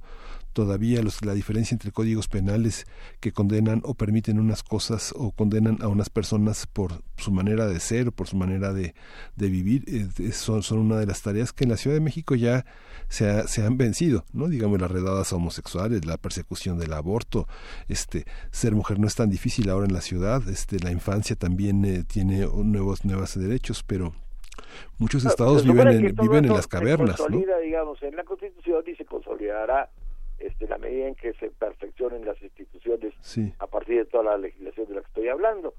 Y en ese sentido yo sí creo que más allá de Moreno o no Morena, los niveles de exigencia de las personas y de los grupos dentro de la Ciudad de México, pues te imprimen una una directiva progresista muy muy clara que no puedes estar este echando para atrás, ¿eh?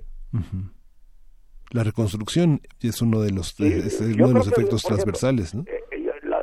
De derechos, todo lo que tú referías, de matrimonio igualitario, toda esta parte, digamos, eso no me preocupa en, en, lo interior de la ciudad porque la siento como muy consolidada. Yo creo que el reto es darle transparencia a la planeación y al desarrollo urbano en la, en la ciudad en la medida en que bueno va a haber más realmente las nuevas instituciones van generan nuevos elementos para evitar la corrupción en licencias de uso del suelo, el crecimiento de absurdo de tanto centro comercial, este, toda la problemática, digamos, que las leyes actuales pues permitían este, evadir para no cumplir con un plan de desarrollo urbano más o menos racional. ¿eh? Pues mira, ve... yo ahí es donde veo el reto. Sí. Hay muchos retos, hay mucho que seguir preguntándonos y hay un panorama muy interesante, sin duda. Vamos a seguir atentos a esta noticia. ¿Con qué, con qué puntos, ahora sí que para estar lo más atentos posibles nos quedamos, Ignacio Marván? Yo, yo insisto que lo más, este, lo, lo, más eh, que me llama la atención y a lo que hay que estar muy atentos es la creación de nuevas instituciones como este Consejo Judicial Ciudadano y como todo lo que se refiere, tanto instituciones como leyes, que están vinculadas a la ordenación y al desarrollo urbano, que están muy articulados a una concepción de los derechos humanos que se oye muy bonito decirlo, pero no es tan fácil concretar. yo pues. creo que también vale la pena que hagamos una última reflexión. Es por primera vez desde 1997 no habrá contraposición, o esperemos o suponemos que no habrá contraposición, entre el jefe de gobierno y el presidente de la República. Sí. Eso, eso. Hasta ahí, hasta ahí. eso está bueno. muy positivo para la ciudad o puede no serlo. Es, es que es eso. Vamos a ver Realmente tenemos el paréntesis de Mancera que jamás se decidió hacer una contraparte del gobierno federal, ¿no? Bueno, y por pues eso le fue como le fue. Pues es que Mancera. Ignacio Marván, qué maravillosa conversación. Gracias por ayudarnos a entender este tema. Estoy en contacto con ustedes cuando quieran. Mil gracias. Va un abrazo muy grande. hasta luego. ¿Cómo ven los que viven en esta ciudad? hay que estar atentos. Vamos a ver, vamos a ver. Mientras tanto, vamos a escuchar a Bárbara con la Si la foto es boom.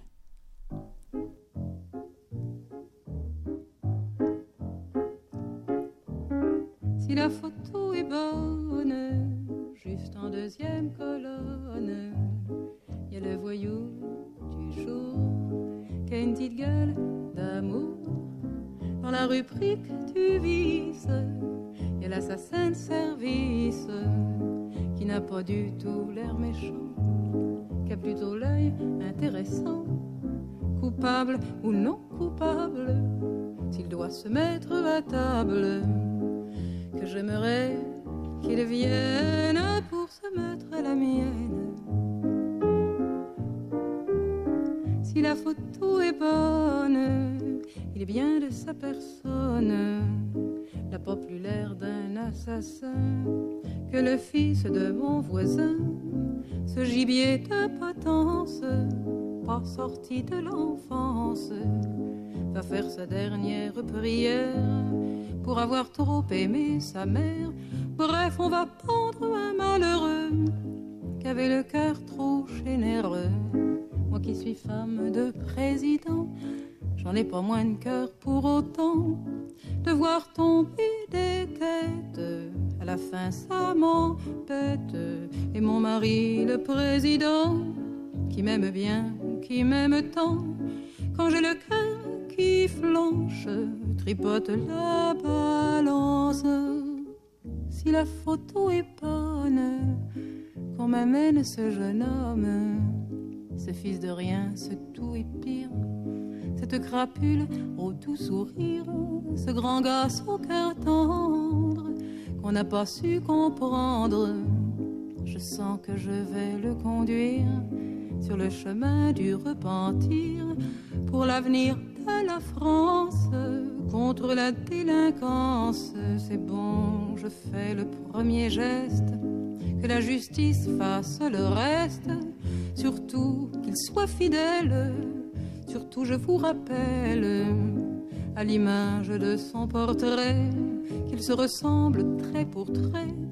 C'est mon ultime condition pour lui accorder mon pardon, qu'on m'amène ce jeune homme si la photo est bonne, si la photo est bonne, si la photo est bonne.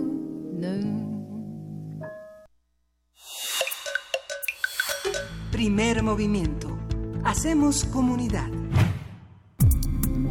Nota del día. En el ciclo escolar 2018-2019, que comenzó ayer, se aplicará la primera fase del nuevo modelo educativo. De acuerdo con la Secretaría de Educación Pública, las escuelas públicas y privadas de educación básica impartirán clases bajo los nuevos lineamientos para los tres grados de preescolar, primero y segundo de primaria y primero de secundaria. Por otro lado, Andrés Manuel López Obrador, presidente electo, insistió ayer que cancelará la reforma educativa aprobada en la actual administración. Su equipo de transición anunció que el próximo lunes 27 de agosto darán inicio los foros de la consulta nacional por un acuerdo sobre la educación. Así que si nos están escuchando niños de preescolar, primero y segundo de primaria y primero de secundaria, pues no sé, vamos a, vamos a ver cómo les va y vamos a ver cómo nos va a todos, porque este es un tema que nos interesa a todos los que vivimos en este país. El primer encuentro tendrá como sede la Universidad Autónoma de Chiapas. Los foros se realizarán hasta el 29 de octubre y las ponencias se presentarán en tres modalidades, digital, en foros estatales y encuestas a domicilio. A partir de esta consulta, el próximo gobierno presentará las iniciativas que sustituirán a la reforma educativa. Para hablar sobre estos temas nos acompaña el doctor Manuel Gil Antón, él es investigador del Centro de Estudios Sociológicos del Colegio de México, especialista en sociología de la educación y uno de los críticos más fecundos de esta reforma educativa desde el inicio de este sexenio. Manuel, buenos días. ¿Qué tal? ¿Cómo estás, eh, Miguel Ángel? Qué gusto escucharte, Manuel Gil. Hola, Luisa. Eh, a ver, dice ayer el Vester que la reforma educativa no Dice Andrés Manuel López Obrador frente a Peña Nieto que la reforma educativa eh, no. Y muchos eh, nos entusiasmamos después de mucho tiempo de decir que esta reforma, pues no era una reforma educativa como tal. Pero entonces, ¿qué? Cuéntanos un poco. Eh, sí, yo, yo creo, Luisa y Miguel Ángel, además de agradecerles el espacio para pues, poder dar una opinión que ojalá nos ayude a dialogar, es que solo se destruye lo que se sustituye que es una frase que es muy importante en ciencia y en política. Eh, yo creo que hay razones para pensar que la reforma educativa actualmente eh, en vigor, que, echó a andar el presidente Peña Nieto, tiene tal cantidad de deficiencias que es preciso modificar, por ejemplo, el papel que la evaluación tiene en el, en el proceso de, de trabajo para los profesores. Hemos platicado ya varias de sus de sus de sus fallas, pero a mí me parece que con todo lo que puede implicar de decir, bueno, está en buena hora que se va a, a tomar distancia de una reforma que tenía una lógica que culpaba exclusivamente el magisterio de todo, bien, yo estoy de acuerdo que me parece oportuno someterla a la más profunda revisión y a la más profunda autocrítica de parte de nosotros y del propio magisterio. Pero simplemente decir que se va a derogar sin eh, tener algo que la sustituya eh, sería muy irresponsable. Ese es el término que yo pienso. Porque entonces sería nada más conceder una demanda, eh, digamos, negativa sin tener algo positivo. Entonces hay que esperar que pasen los foros. Pero la primera cosa que me llama la atención de los foros, y creo que siempre tenemos que ser críticos de cualquier poder constituido, es que ¿por, qué las reformas, por qué los foros se hacen en universidades y no las normales? O sea, otra vez despreciamos a las escuelas normales. La Universidad Veracruzana, por ejemplo, es fantástica y la quiero mucho, pero la normal Enrique Repsamen también en Jalapa pues podría haber sido un sitio estupendo para la consulta si se trata de poner en el centro al magisterio. Son preguntas que uno se hace. En segundo lugar, pues esas consultas, aún ayer que traté de entrar a ver eh, cómo se van a llevar a cabo, sé cuál va a ser la primera, no sé cómo se están organizando, y bueno, pues ojalá eh, realmente se escuche a, a, muchas personas y que logremos tener una mejor, un mejor proyecto. Pero, tercer lugar, eh, la composición de los responsables de la educación en el sexenio del licenciado López Obrador, ya presidente electo, es muy opaca. Digamos, está el licenciado Montezuma, que fue secretario de Gobernación, subsecretario en Educación, eh, en tiempos de, de Cedillo, se incorpora a Gilberto Guevara Niebla y a señor Palacios, pero pues Gilberto fue durante años un defensor a ultranza de esta reforma que se va a abrogar. Entonces uno dice, ¿cómo puede ser parte del equipo que va a abrogar la reforma quien la defendía diciendo que el que la quisiera abrogar atentaba contra el futuro del país y de los niños? Entonces, me parece que estamos en, una, en un momento en el cual las cuestiones son un poco inciertas y hay que estar muy atentos, porque así como hubo la responsabilidad ética de decir esta reforma tiene problemas y el problema más grave es que no escucha, eh, hay que tener también la responsabilidad ética de analizar lo que propone el nuevo equipo de, de trabajo y en efecto ponderar si está proponiendo una mejor organización del servicio educativo que libere el talento del magisterio y que eh, que no se que no se conforme con por ejemplo solo derogar o bien que no se conduzca por la experiencia tan prolongada que ha tenido el señor Montezuma en Fundación Azteca. Eh, es decir eh, hay que estar siempre atentos porque el poder es una eh, cuestión que al ejercerse siempre implica la necesidad de la crítica. ¿no? A veces no gusta, pero de todos modos pues hay una parte de que trabajamos en esto que es nuestra responsabilidad. Así veo las cosas, eh, Luisa y Miguel Ángel. es que a veces con los nombramientos parece que es, algunos ciudadanos no le quieren dar el privilegio de la duda a algunos, a algunos funcionarios electos, por designados por el nuevo presidente pero lo que sucede es que es bajo este dicho del que es gallo donde quieres ver, aquí no funciona, no puedes correr en Le Mans y en, y en, y en, y en otra pista, porque eres piloto de carreras y conduces Fórmula 1 desde hace 30 años, porque hay un paradigma ético, ¿no? Digamos que la, la, en, el, en el sistema profesional de carrera, en la ley del, del servicio profesional, en los servidores públicos, a partir de los mandos medios, las responsabilidades tienen un alto nivel de subjetividad. Digamos que, por una parte, eh, obedeces al mandato de la ley, de una serie de leyes que, que rigen el servicio público, pero por otra parte, te responsabilizas de tus decisiones que no las mandata la ley en el manual de procedimientos. Son, son detalles muy, muy específicos, como lo que señalas de Guevara Niebla, en un nivel de subsecretario hasta el nivel de director las decisiones son este absolutamente tienen un antecedente ético y moral y personal, ¿no? Yo, creo que sí. Y, a mí me gusta mucho poner en cuestión el asunto este del beneficio de la duda. Entiendo lo que se dice, ¿no? Sí. vamos a esperar. Pero nosotros como ciudadanos no tenemos que conceder el beneficio de la duda. Tenemos que ejercer nuestra capacidad de preguntar, de cuestionar y de criticar y de exigir que haya claridad. Porque el beneficio de la duda es, bueno, pues vamos a esperar a ver qué pasa. No, no, árbol que crece torcido nunca su rama endereza.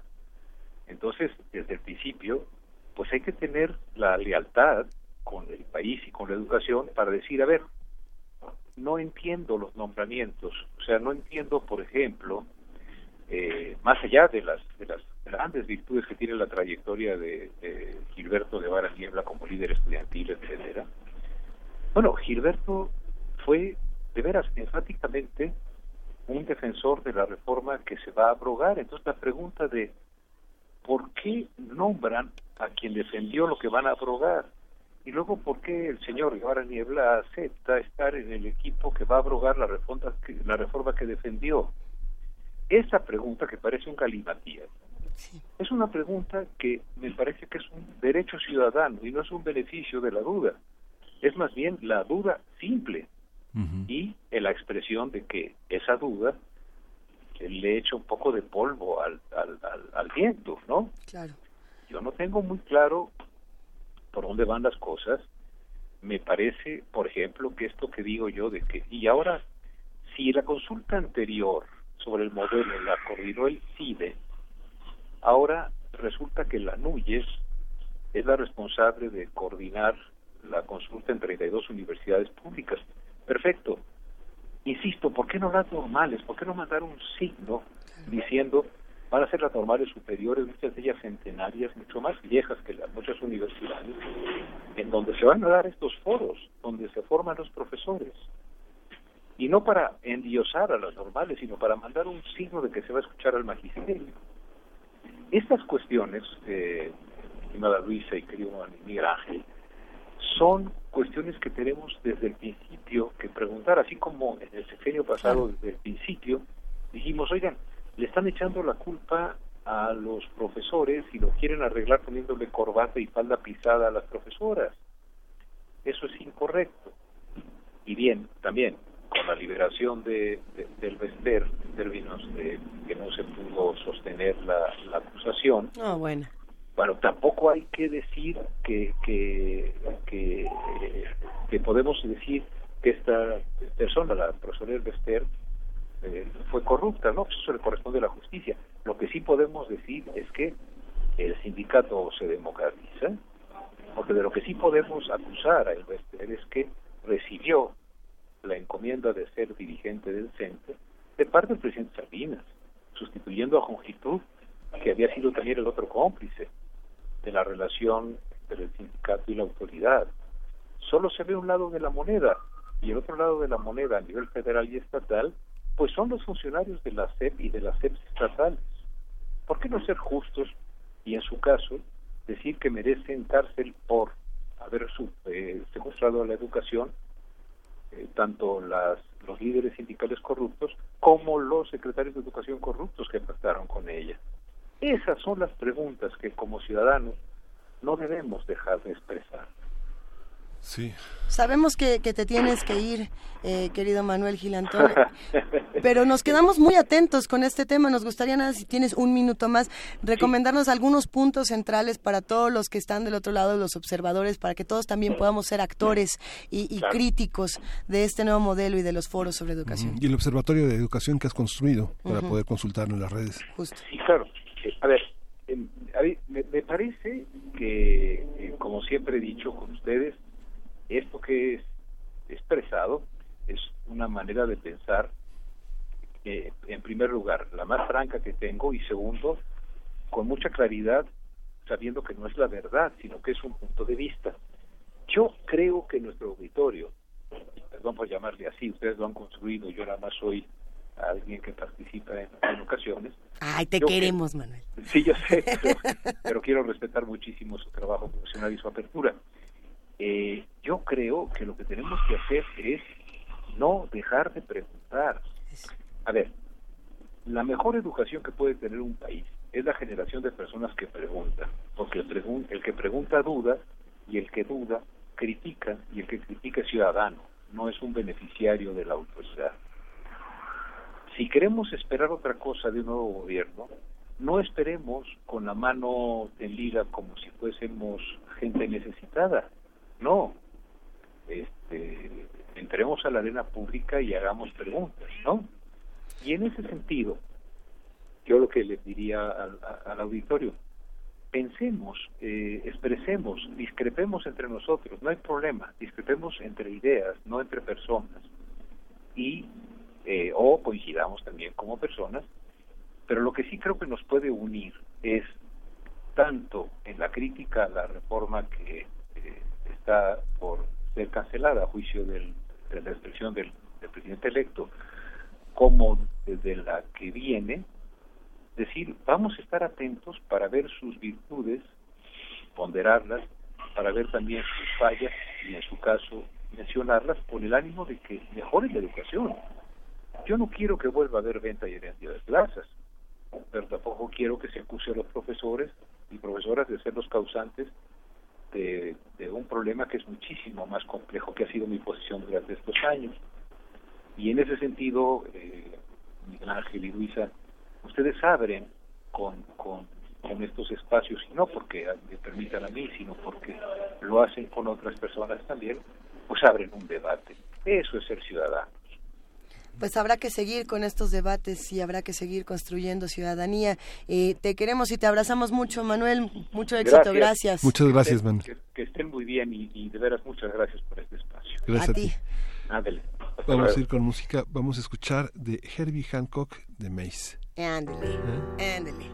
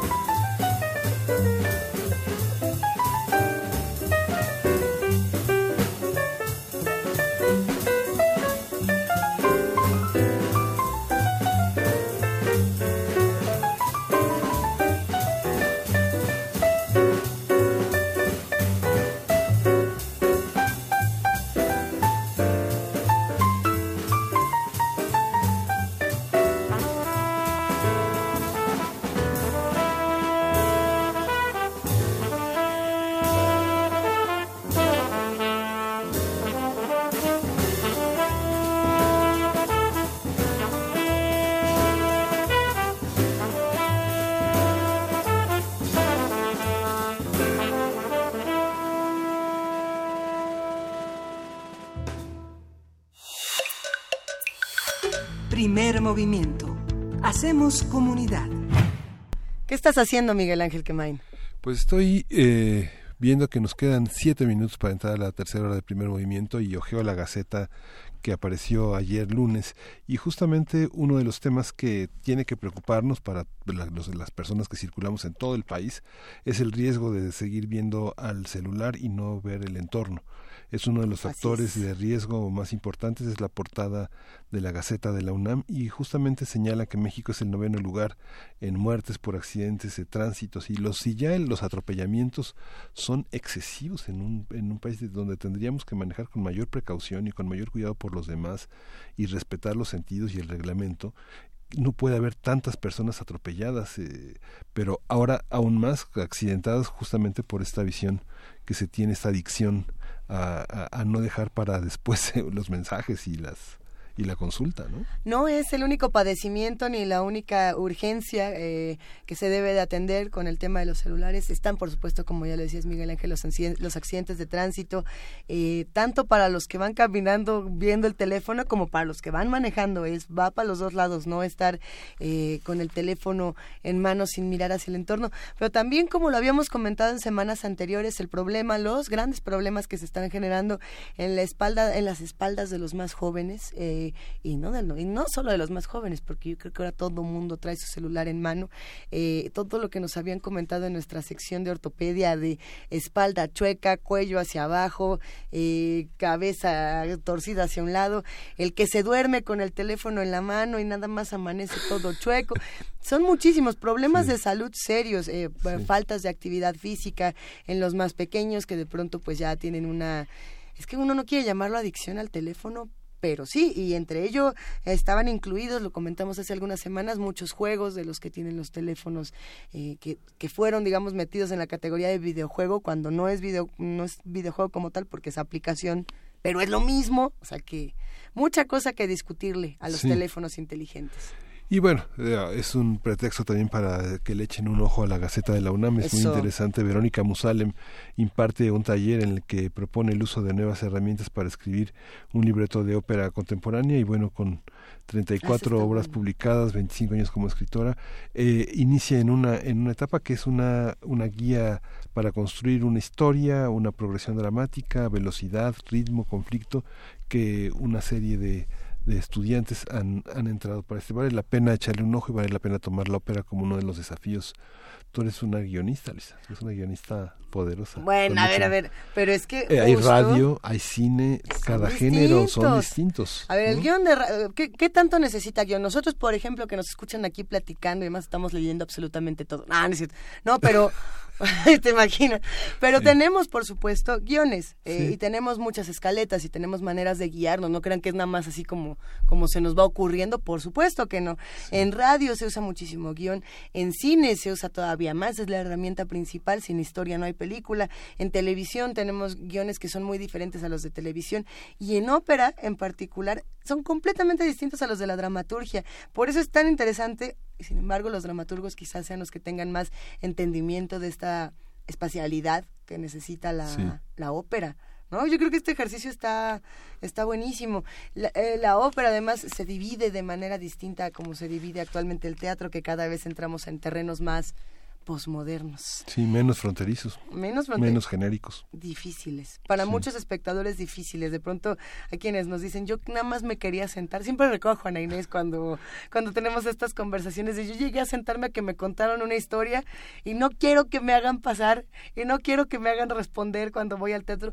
Pero a veces también es necesario como para, para modificar los encuentros ¿no? que se tienen en estos espacios. Sí. O sea que está bueno. Pues vale la pena echar y coleccionar estas estas eh, conmemoraciones de 50 años del 68 que la Gaceta UNAM ha publicado, que están en línea, que se pueden descargar y que justamente de esa semana es debate público en CEU.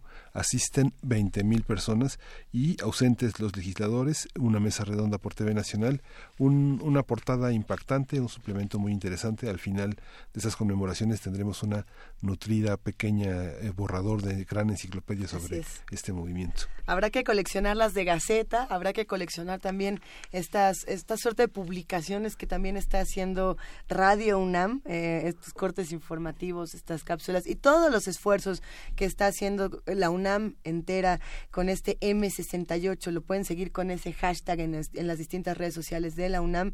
Cada espacio está teniendo actividades diferentes, están teniendo conferencias, talleres, etcétera. Eh, visiten culturaunam.unam.mx, cultura.unam.mx, ahí podrán enterarse de la mayor parte de actividades. Y si no, pues ahora sí que vayan entrando a cada uno de los sitios de, de cultura de nuestra universidad. Hay muchísimo, muchísimo que seguir conversando. Nosotros en este momento son las 8 de la mañana con 58 minutos. Todavía tenemos muchísimo programa por delante, pero queremos invitarlos a que hagan comunidad con nosotros en arroba PMovimiento, en diagonal, primer movimiento UNAM y en el teléfono 55 36 43 39. Por supuesto, el programa del día de hoy, Miguel Ángel, se lo estuvimos dedicando y se lo estamos dedicando a la educación, eh, desde trabajadores sociales, eh, reformas, no reformas, modelos. Vamos a tener una tercera hora, yo creo que buena, controvertida. Sí, muy interesante. Vamos a tener a una de las eh, figuras muy más importantes del derecho contemporáneo, un hombre que se ha dedicado a la docencia, a la investigación, a organizar muchísimos foros. Miguel Carbonell Sánchez, él es abogado constitucionalista y va a estar para analizar el tema del Baester. Va a ser algo muy interesante que no se puede perder. Va a estar bueno. Sirve que mandamos en este momento saludos y abrazos a los que hacen comunidad con nosotros. Alfonso de Alba Arcos, R. Guillermo, Ana Valadez, Ángeles Motif, eh, Mario Humberto Hernández, Miguel Ángel G. Mirán. Hay un montón eh, de comentarios. Tania Mafalda, abrazote, Arturo Sánchez Pérez, eh, Pablo Extinto, Cheli, a todos los que nos están escribiendo. Sí, hay, hay muchos comentarios, son distintas opiniones, todas las leemos todas las atendemos y ya mejor nos vamos a la pausa y ahorita regresamos. Queremos escucharte. Llámanos al 55 36 43 39 y al 55 36 89 89. Primer movimiento. Hacemos comunidad. La psicología observa al ser humano, sus escenarios y comprende su diversidad. Adentrémonos en ella. Juntos hagamos Conciencia, Psicología y Sociedad. Un programa de análisis y reflexión con Berenice Camacho y las doctoras en psicología Tania Rocha y Mariana Gutiérrez. Todos los lunes a las 18 horas por el 96.1 de FM y su retransmisión los jueves a las 16 horas por el 860 de AM. Radio UNAM, Experiencia Sonora.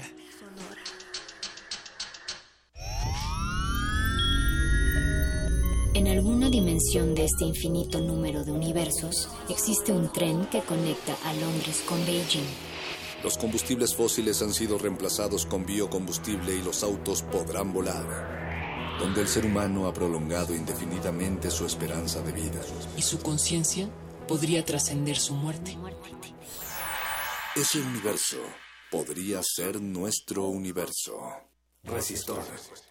Esto es una señal. Miércoles. 22 horas. Por el 96.1 de FM. Radio UNAM.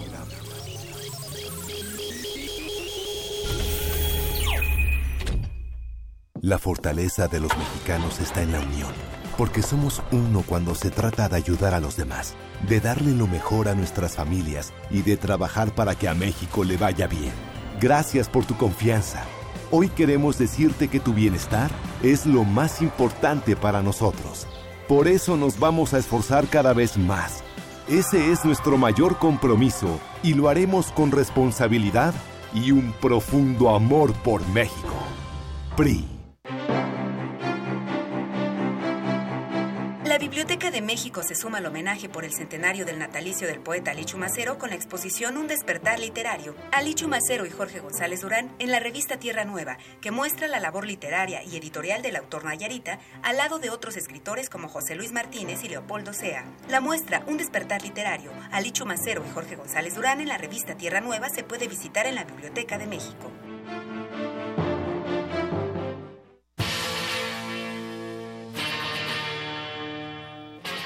Después de 50 años, cuando despertamos, el rock seguía ahí. como los dinosaurios que nunca existieron, dejó huellas de su paso por el mundo. El rock fue la música de la juventud de los años 60 y 70. Hoy la desenterramos para volver a vivirla, para emocionarnos con ella. Cuando el rock dominaba el mundo. Todos los viernes a las 18.45 horas, por el 96.1 de FM. Radio UNAM, Experiencia Sonora.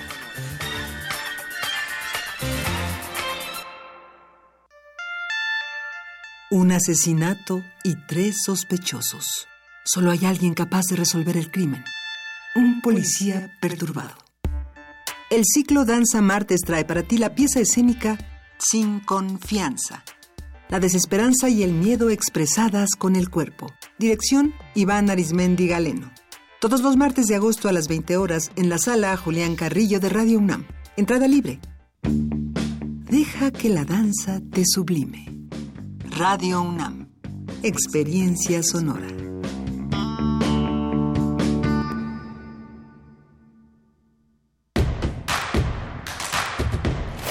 Encuentra la música de primer movimiento día a día en el Spotify de Radio UNAM y agréganos a tus favoritos.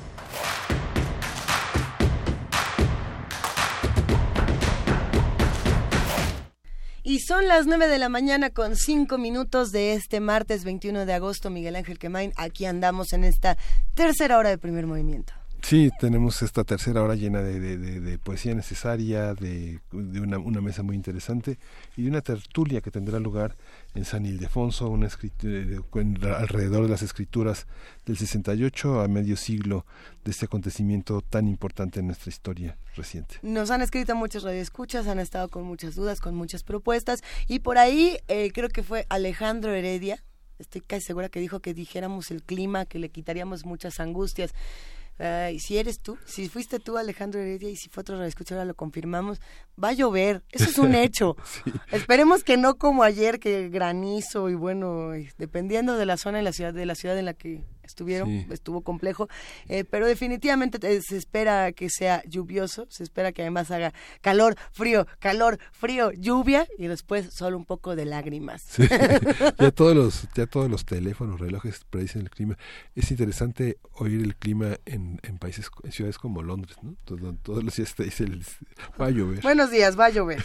Eh, vamos a ver qué pasa en nuestro país. Tenemos todavía mucho más que contarles, así que acompáñenos directamente a Poesía Necesaria. Primer movimiento. Hacemos comunidad. Es hora de Poesía Necesaria. La poesía necesaria del día de hoy se la vamos a dedicar a una mujer interesantísima, eh, Dorotea Lasky. Dorotea Lasky es una escritora que nace en 1978, perdón, es muy joven, eh, y no solamente es joven, sino que además es una de estas eh, voces inglesas más prometedoras de, su tiempo. Muchos la han comparado con distintas autoras al, estilo de Sylvia Plath, de, de Anne Carson, de Sharon Olds. sí tiene una voz poderosa si tienen la oportunidad de leerla o de escucharla en inglés, eh, no quedarán decepcionados. Nosotros aquí trajimos una traducción de Annalisa Marí, que, que nos ha gustado mucho, de un poema que se llama ¿Por qué es una vida negra? Y pues sí, eh, supongo una suerte de crítica tanto a muchas mujeres como a muchas sociedades. Eh, esperemos que lo disfruten, está interesantísimo porque es una vida negra y lo vamos a combinar con los Sneaker Pimps, que es una banda inglesa que empezó en 1995, una banda de trip hop que tiene una canción en particular donde justamente hace lo mismo, habla de cómo eh, las sociedades eh, satanizan a cierto tipo de mujeres, en este caso eh, lo llama Small Town Witch, que es una manera, Miguel Ángel, ¿cómo lo diríamos en español? Como eh, bruja de pueblo chico, como... Pueblo Chico, Infierno Grande, una cosa así. Entonces, bueno, pues ahí los dejamos con, con este poema de Dorotea Lasky y con los Sneaker Pimps. ¿Por qué es una vida negra?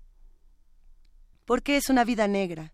Porque nada permanece y todo continúa sin sentido alguno. Porque soy un animal y siempre me sentiré extraña hasta que muera.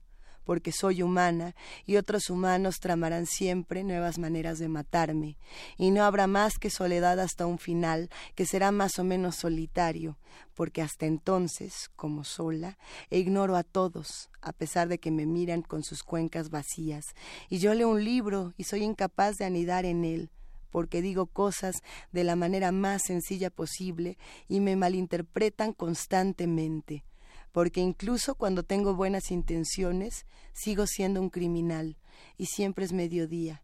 El sol caliente golpea sobre el asfalto, con el pájaro rojo volando eternamente, porque mis pies y mis brazos no se mueven, a no ser que yo lo quiera, porque cuando lo hacen y se mueven solos, da miedo, porque lo que es peor que el terror no es el terror, sino la salud, que es transitoria, que a menudo es la peor, la peor de todos los amigos, porque no hago más que suspirar y suspirar, y suena como un perro que aúlla, y nadie quiere ayudarme, porque soy fea, odiosa y demente, porque los únicos seres vivos que aman el timbre de mi voz son los bichos subterráneos que me esperan para unirme a ellos.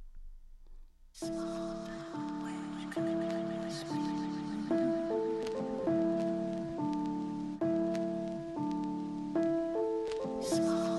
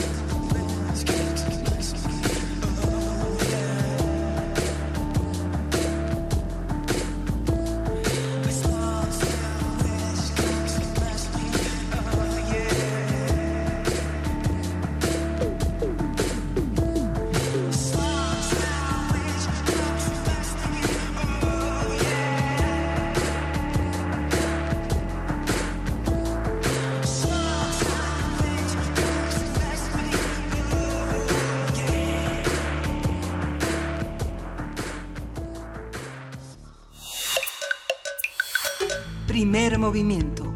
Hacemos comunidad. La mesa del día. El Bester Gordillo Morales reapareció ayer para ofrecer un mensaje, luego de ser absuelta de los cargos de delincuencia organizada y lavado de dinero. La expresidenta del Sindicato Nacional de Trabajadores de la Educación afirmó que sufrió una persecución política y una investigación basada en acusaciones faltas, falsas. agitaba, pues. agitaba su, su, este, sus papeles de probatorios de que era inocente. Bien enojada. Sí. Bueno, más. Y contenta. Ah, ¿Qué te, ¿Qué te digo? Desde un hotel de Polanco dijo ser un chivo expiatorio y señaló que la reforma educativa se ha derrumbado. Añadió que los maestros también fueron víctimas de la persecución política y mediática en su contra. Por su parte, Andrés Manuel López Obrador, presidente electo, aseguró ayer que respetará la vida sindical del Bester Gordillo, pero aclaró que la maestra no trabajará en su gobierno. Gordillo fue detenida el 26 de febrero de 2013 en el Aeropuerto Internacional de Toluca. Estuvo detenida en la Clínica Penal Femenil de Tepepan, posteriormente en otros hospitales, hasta que en diciembre pasado consiguió la prisión domiciliaria en su departamento de Polanco, donde mágicamente, mágica y misteriosamente se curó y está como nueva. Sí. A partir de lo anunciado el lunes vamos a hablar sobre la postura del Bester Gordillo, sobre cuál será su posición dentro del gobierno de Andrés Manuel López Obrador y nos acompaña el doctor Miguel Carbonel Sánchez, abogado constitucionalista, investigador del Instituto de Investigaciones Jurídicas de la UNAM. Buenos días, Miguel, qué gusto escucharte.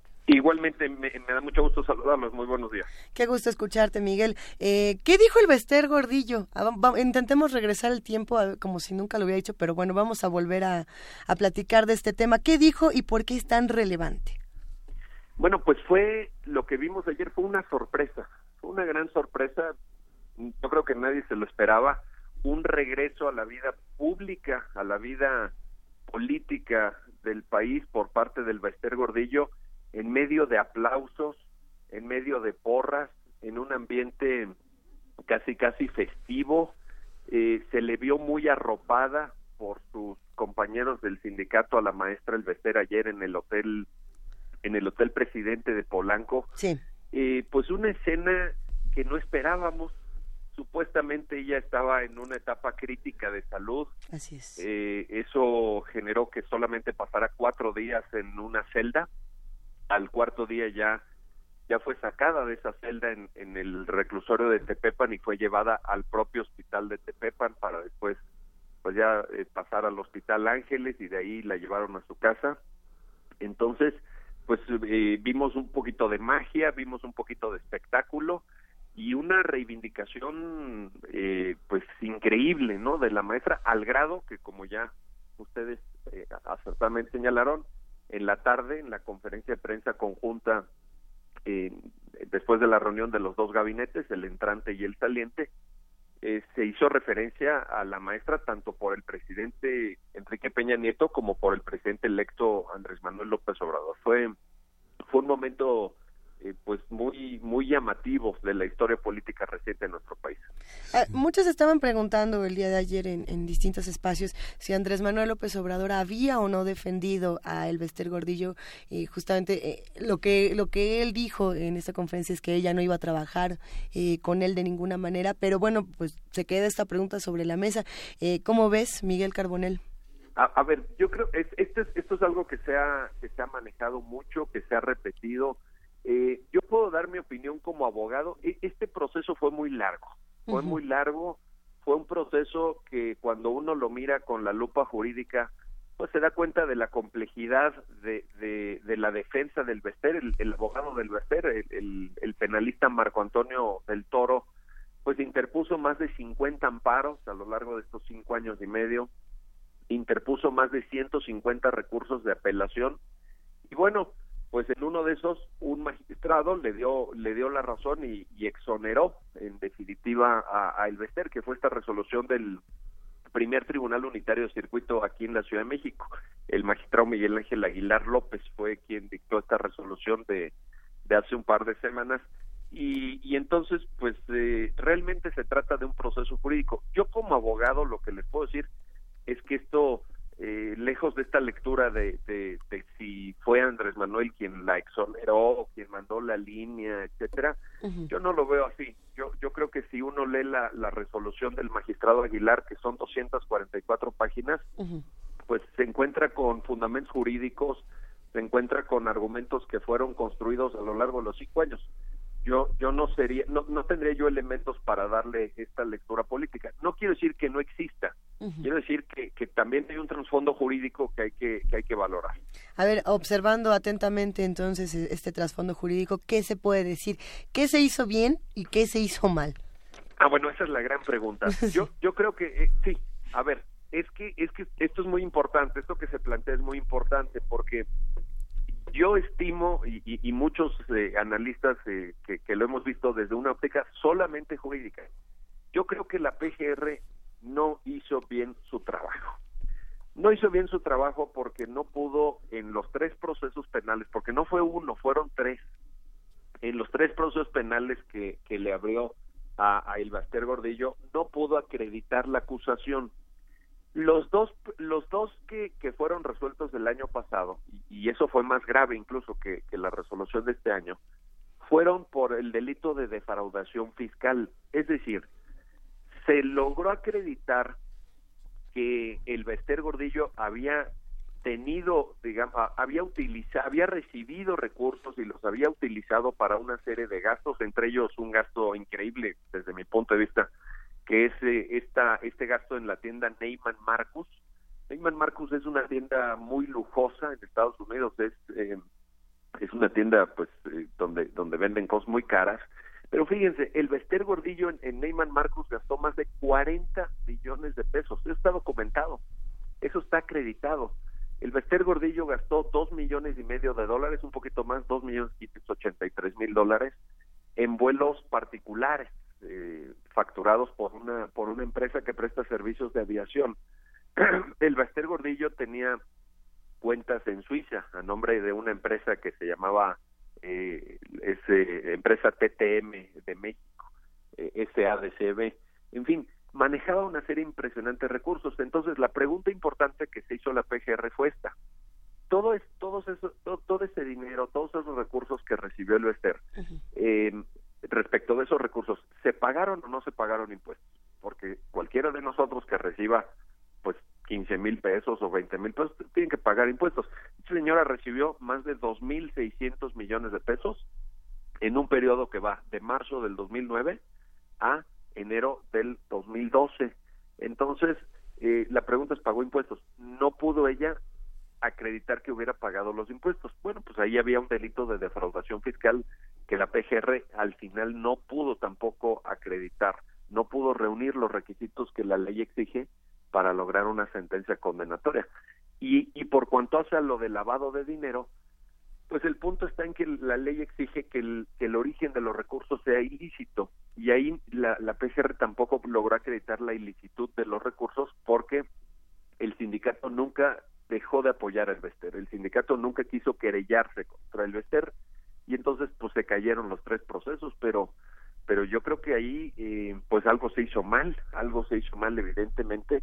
Eh, fíjense, eh, hay un dato importante, en cinco años y medio que duró el proceso, como ustedes muy bien lo, lo contaron de del año de, de, los primeros meses del 2013 a, hasta hace unas semanas, eh, no pude, no pudo la PGR lograr ni siquiera una sentencia condenatoria de primera instancia. Cinco años y medio y no pudieron lograr una sentencia condenatoria. Entonces, yo creo que sí, eh, pues eh, no sé si, si fue negligencia, no sé si, si así se quiso, en fin, no, no tendré yo elementos, pero jurídicamente, desde luego que hubo un trabajo deficiente Tan es así que no se logró la, sentencia condenatoria, sino que el Baster Gordillo está en su casa y está eh, muy presente a partir de ahora, me imagino, en la vida política y en la vida sindical de este país.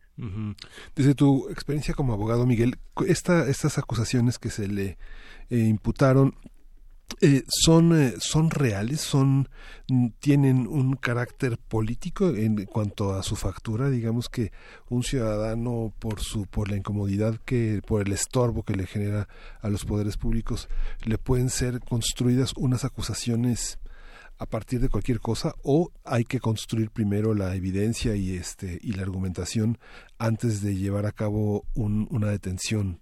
¿Cómo, ¿Cómo se debe de hacer? ¿Cuál es el proceso?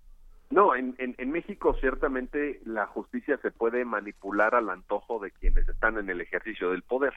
Eso lo hemos visto en un número muy importante de ocasiones.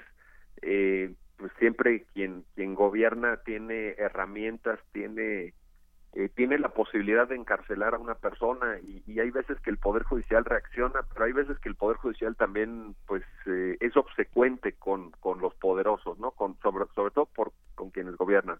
Esto se puede construir eh, con relativamente con relativa facilidad porque el sistema penal mexicano sigue siendo muy autoritario.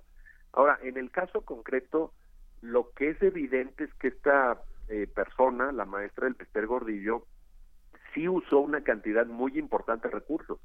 Es decir, están las dos casas en Coronado. Esas dos casas valen cada una cuatro millones de dólares. Están los depósitos en Suiza por varios millones de dólares. Están eh, el pago de una tarjeta American Express eh, Centurión, esta, eh, la, la, la, American Express negra, que es la, la, que permite mayor número de gastos. Están eh, las facturas de la atención médica que recibió el Bester Gordillo tanto en una clínica en San Diego como en una clínica en Arizona. O sea, todo eso está en el expediente, todo, todo eso es dinero que se usó. Entonces, la, como decía, la, pregunta, eh, pues, que como abogados nos hacemos es, sencillamente, ¿se pagaron los impuestos correspondientes de este ejercicio de gasto o no? Porque si cualquiera de nosotros vamos a Neyman Marcos y gastamos 40 millones de pesos, pues naturalmente el SAT nos va a preguntar, oiga, ¿y usted de dónde sacó estos 40 millones de pesos? La respuesta del Bester fue, es que el sindicato me los dio, me los transfirió a mis cuentas. Perfecto, pero eso para la ley fiscal significa un ingreso. Y cada ingreso que cualquiera de nosotros tenemos, sea grandote, sea pequeño, cada ingreso tiene que pagar impuestos. Nosotros no podemos usar dinero sin haber pagado los impuestos. Eso lo dice la ley fiscal.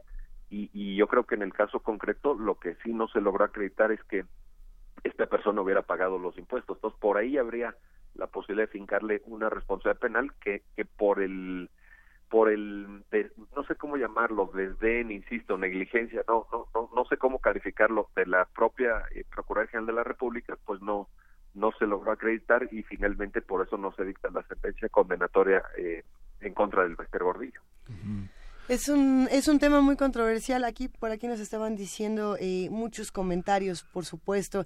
Eh, uno, uno de ellos, si la PGR nunca hace bien su chamba, ¿qué sigue? ¿O, o, qué es lo que se tendría que hacer? bueno, pues sí, eh, a veces da esa impresión, ¿no? A veces da esa impresión, eh, dice uno, pues caray, porque la, la duda es, si en este caso, o en casos como este de tan alto perfil, no hacen bien su trabajo, pues ¿qué pasará con aquellos casos que no son tan mediáticos o que no son tan relevantes desde el punto de vista político?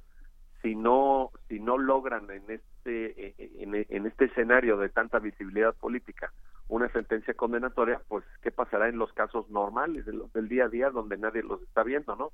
Eh, hay un proyecto de transformación de la PGR, eh, ya es un proyecto aprobado, es una reforma constitucional para que se transforme y sea la Fiscalía General de la República. Infortunadamente, este proyecto, en cuanto a su implementación, pues lleva unos meses detenido porque no se pusieron de acuerdo en, en la aprobación de la ley de la Fiscalía General de la República, no se pusieron de acuerdo en el nombramiento del titular, tanto de la Fiscalía General como de la Fiscalía Anticorrupción, que es una pieza clave, por supuesto, en, en el funcionamiento de lo que será la nueva institución, y está ahí detenido este proyecto, pero, pero sí ante esta ola de, casos eh, pues que no han sido bien manejados, sí, la, la gente pide un cambio, ¿no? La gente dice, pues entonces, ¿qué hacemos con estas instituciones? Porque hoy estamos hablando del Vester Gordillo, pero el día de mañana quizá tengamos que hablar de Javier Duarte, quizá tengamos que hablar de Javier, de Roberto Borge, el exgobernador de Quintana Roo, quizá tengamos que hablar de César Duarte, el exgobernador de Chihuahua, que son casos que también están amarrados con hilos, son casos jurídicamente muy, muy discutibles. Entonces, lo que uno ve a la postre y el ciudadano tiene toda la razón en, sentir mucha perplejidad, eh, pues lo que uno ve son eh, ineficiencias, ineficiencias, ineficiencias, y además, por ejemplo, todo ese dinero que usó el Vester, ya ahorita ya, ya están descongeladas las cuentas, ya lo puede volver a usar. El Vester mañana puede ir a su casa de San Diego y disfrutar de una mansión de varios millones de dólares.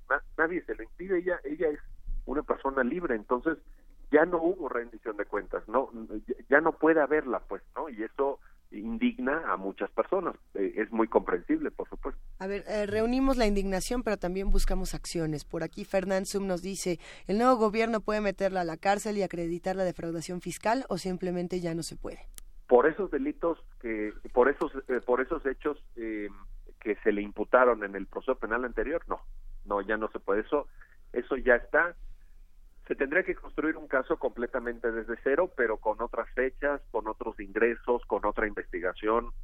O sea, aquello por lo que la acusaron, eso ya la libró. Ella es una persona jurídicamente inocente, eh, hay una sentencia que así lo señala, hay una decisión del Poder Judicial de la Federación que así lo establece, y respecto de eso, ya ni siquiera se puede volver a, darle la vuelta, a ver cómo se plantea, no, no hay ningún recurso que se pueda interponer, eso ya está jurídicamente ya está firme, ya está decidido, entonces por esos mismos hechos no. Ahora, si el Baester eventualmente hubiera tenido algún otro ingreso en, en años posteriores, porque yo no sé si en estos cinco años, yo me imagino que en estos cinco años habrá tenido algún ingreso, le, le habrán depositado, no, no, no lo sé, pues habría que ver cuál es su situación fiscal, habría que revisarlo si es que el gobierno entrante quiere hacer esa revisión, porque bueno, finalmente son facultades discrecionales, ¿no? Las auditorías, el funcionamiento del SAT, el funcionamiento de la unidad de inteligencia financiera de Hacienda, la Procuraduría Fiscal de la Federación, pues son, son herramientas que tiene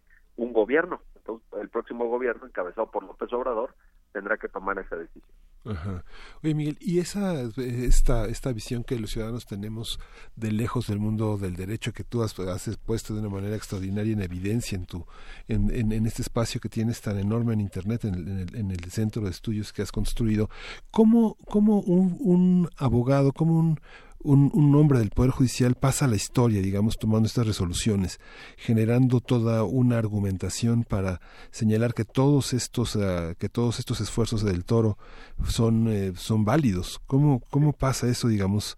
¿Cómo se atreve un juez a, a tomar esas decisiones y qué pasa después con él? No, bueno, eh, este, en el caso concreto de, del magistrado Miguel Ángel Aguilar, es, es uno de los magistrados más reconocidos diría yo, más brillantes de nuestro Poder Judicial Federal. Realmente es un hombre muy estudioso. Él es autor de varios libros, profesor de muchas generaciones, ha dado clase en la UNAM, en la UNSA Panamericana, en universidades del interior de la República. Realmente es uno de los de los mejores jueces que tenemos en el país y cuando uno va leyendo la resolución que repito son 244 páginas, pues sí encuentra uno argumentos eh, jurídicos que permiten llegar a la conclusión a la que llegó, porque cuando cuando se eh, analiza un caso penal como ese como es este, uno tiene que ver eh, dos o tres cosas. Eh, el trabajo que hizo quien acusa, en este caso fue la PGR, qué tan sólida venía la investigación, qué tantos elementos de prueba se pusieron a consideración del juez. Dos, el trabajo que hizo la defensa y ahí se menciona atinamente el nombre de Marco Antonio del Toro que peleó como un león, verdaderamente peleó cada centímetro, cada milímetro en defensa de los intereses del Bester Gordillo porque para eso le pagaron y ese es su trabajo. Y yo creo que lo hizo extraordinariamente bien eh, conforme a los intereses que él estaba defendiendo. Y tres la decisión del juez. Y la decisión del juez lejos de tener, como algunos afirman, una motivación política, yo lo que veo en el documento es una gran, eh, una gran reflexión jurídica, un, un, fundamento jurídico muy sólido a la vista de que, de que la PGR pues no, no acreditó una serie de cuestiones. Entonces, ese, ese fue lo que pasó, pero ciertamente pues Miguel Ángel Aguilar por, por este caso o por muchos que ha resuelto eh, pasará la historia jurídica de este país. Y, y bueno, al final también hay veces que las decisiones jurídicas son impopulares, pero se tienen que tomar. Yo, yo creo que si fuera por votación popular, pues el Bester seguiría presa, pero la justicia no es no es qué piensa la gente o qué dicen en Twitter o qué dicen las redes sociales. La justicia, aunque sea impopular, pues se tiene que aplicar conforme a derecho. Miguel Carbonel, ¿tú piensas que en este caso en particular se hizo justicia? No, no, no, no, definitivamente no. Yo creo que había elementos para, para que el Bester fuera responsable de haber cometido un delito hoy es una persona que está libre, hoy jurídicamente ella es inocente, pero estamos lejos de hacer justicia. Yo, yo lo calificaré al revés. La palabra que define este caso es impunidad. Esa es la palabra que yo usaría. Híjole, Miguel, nos dejas fríos, de verdad. Bueno, por venir de ti es algo muy, muy, este, muy importante porque, bueno, eh, detrás de, esta afirmación hay muchísimo trabajo que has hecho, pero esta, esta, esta visión, la, la contraparte, Miguel, el, equipo de abogados que desde las instituciones eh, tratan de sacar adelante un, un, caso, pues son personas que también han, tenido una formación universitaria, muchos están en los posgrados, muchas personas este, escriben, estudian, ¿Qué significará formar parte de todo esto? Digamos, tú como profesor, como investigador, este, tienes la capacidad de observar a estas generaciones que, este, que fracasan en instituciones que están, que, que forman parte de esto que has llamado impunidad, que, que todos vemos como una, una cuestión impune. ¿Cómo se siente? ¿Cómo pasa eso? ¿Qué pasa con estos equipos de abogados? ¿Cómo llegan a buscar chamba en otro, en otro espacio? Pues aunque aunque no lo parezca, luego salen muy buenos abogados de la PGR. Hay, hay algunos que se han ido a los despachos y ganan 10 veces más de lo que les pagaba la institución, porque pues el litigio privado pues está más está mejor remunerado que el servicio público. Eh, son personas que, que a veces, eh, sin embargo, no, no me refiero a, estas superestrellas que de pronto pasan al, al, al otro lado, pero Muchas veces los abogados en, instituciones públicas no reciben la capacitación suficiente. Por ejemplo, ahora los asuntos penales se litigan bajo la óptica de los juicios orales. Creo que todos hemos escuchado de los juicios orales. La verdad es que la preparación que han recibido es muy, muy escasa. Son pocas horas de capacitación. Eh, nosotros lo vemos porque muchas veces vienen a tomar cursos en instituciones privadas pagándolo de su propio bolsillo, haciendo un enorme esfuerzo económico, pues porque sienten que la capacitación que recibieron en sus instituciones no es suficiente. Y entonces, pues tenemos alumnos a jueces, tenemos a ministerios públicos federales, a ministerios públicos locales, tenemos a peritos también, en fin. Y, y la verdad es que uno ve que efectivamente, si no es por la iniciativa individual de querer superarse, de querer mejorar, es poco lo que los capacitan. Y cuando se enfrentan, como en este tipo de casos, a despachos que son despachos que han mandado a sus abogados a Estados Unidos, que han mandado a sus abogados a Panamá, que han mandado a sus abogados a Colombia a prepararse. Son despachos que dentro de sus propias oficinas tienen una sala de juicios orales para hacer entrenamiento. Todos los días ellos entrenan, ellos hacen simulaciones de audiencias, ellos eh, preparan sus interrogatorios en esas salas, pues uno ve la diferencia, ¿no?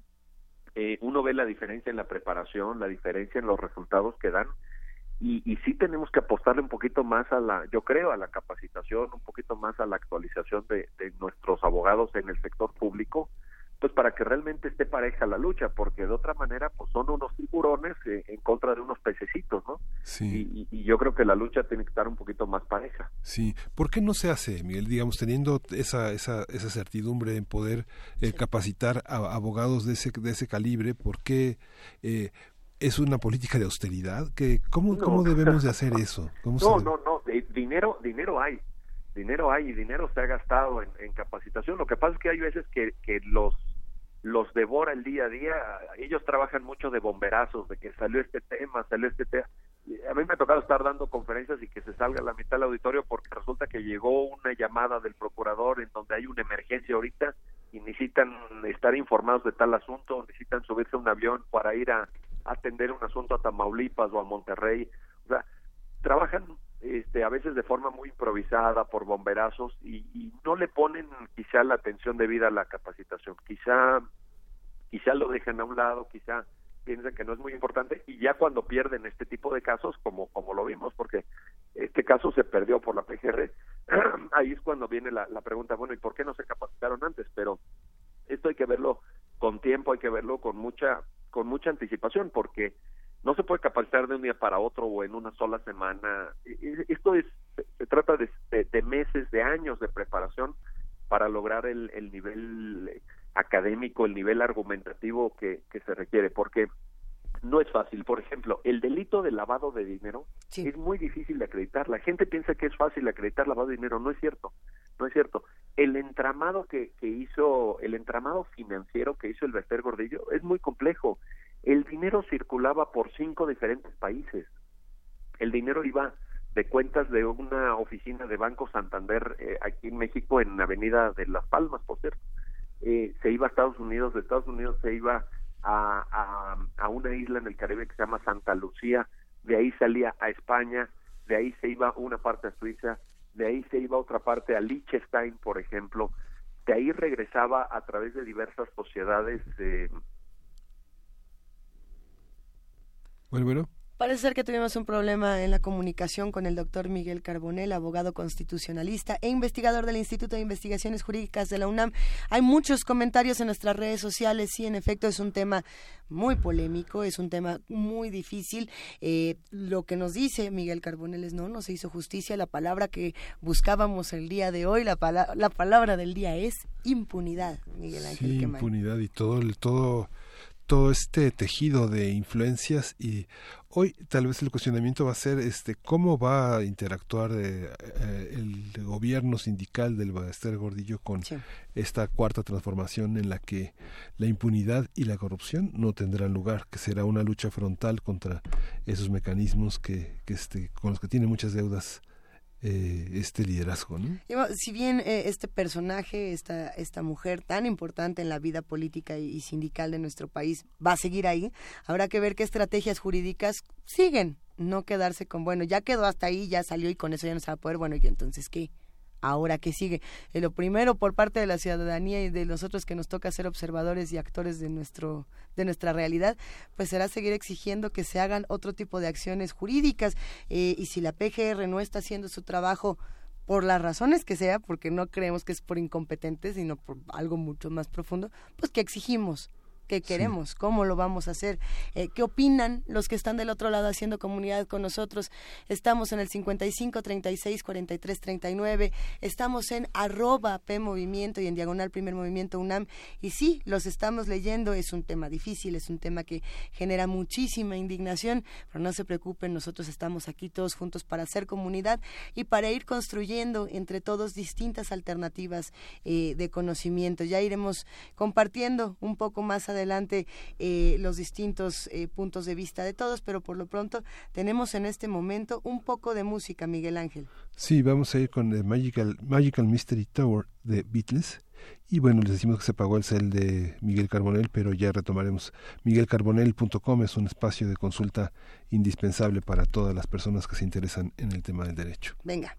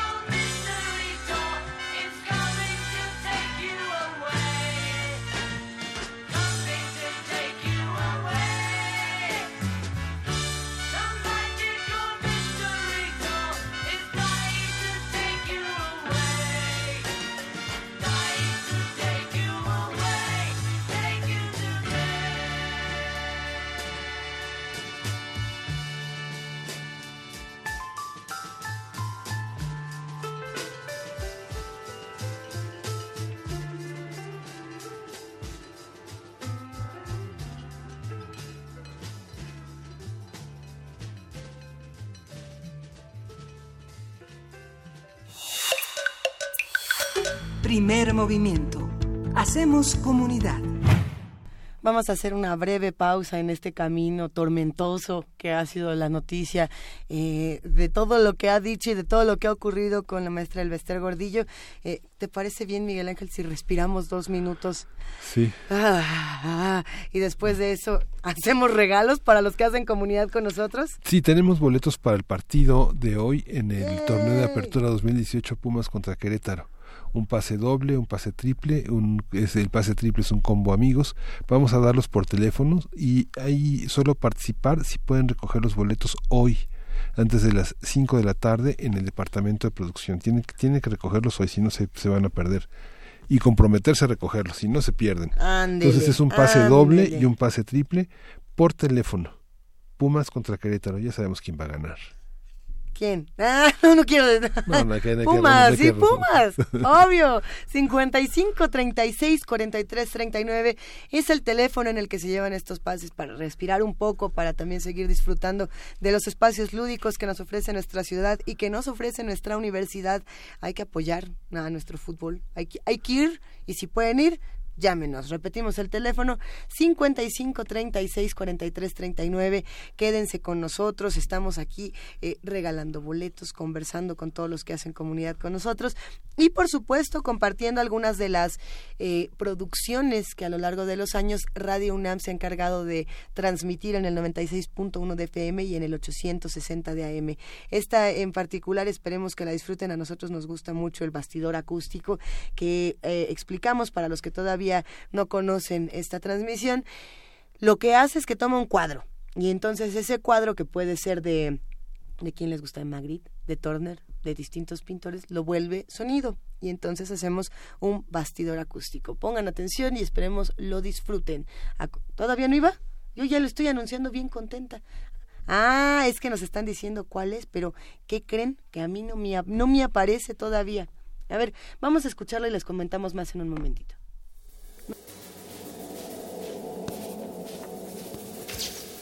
Bastidor acústico. Acústico. Los siete pecados capitales de la vida moderna. Susan Dorothy White. Acrílico sobre madera. 1993. Arte sonoro, música y piano. Pablo Gaff.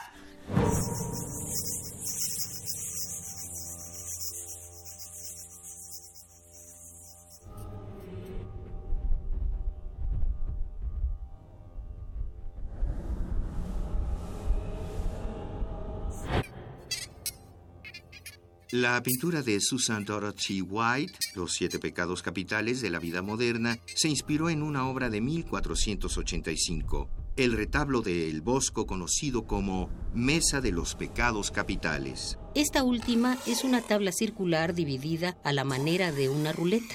En ella, el Bosco hizo el retrato de los pecados capitales señalados por la Iglesia Católica. Abocada a la descripción del mundo contemporáneo, por otro lado, Susan Dorothy White encuentra igualmente nocivos los extremos opuestos a estas siete faltas. La artista australiana no repara pues en la ira, soberbia, lujuria, avaricia, pereza, envidia y gula, sino en la indiferencia, modestia, celibato, derroche, adicción al trabajo, adulación y dietas excesivas. En este sentido, comenta el filósofo, activista y escritor español Fernando Sabater en su libro Los siete pecados capitales.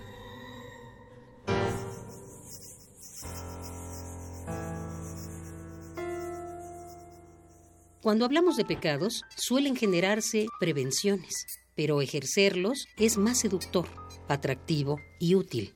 Nuestra sociedad de consumo nació en el siglo XVIII y tal como dice el filósofo y médico británico Bernard de Mandeville en su obra Vicios privados, virtudes públicas, vive gracias a los vicios. Es decir, que si las señoras no quisieran ropas ni joyas u otros mortales no desearan comer y vivir en forma confortable, la industria y la civilización, tal como las conocemos hoy, se terminarían. Los vicios privados se convierten en virtudes públicas y hacen funcionar a la sociedad. Omar Abud asegura. Existe una industria para generar deseos y apetitos.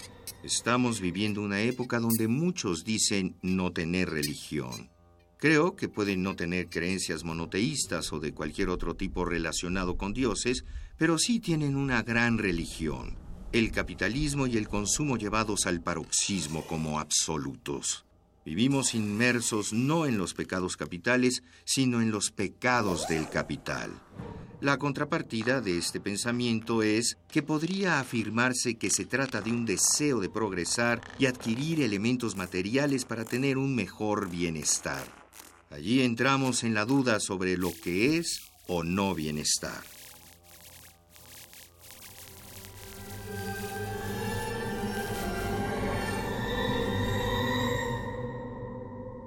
Extractos del libro de Fernando Sabater, Los siete pecados capitales.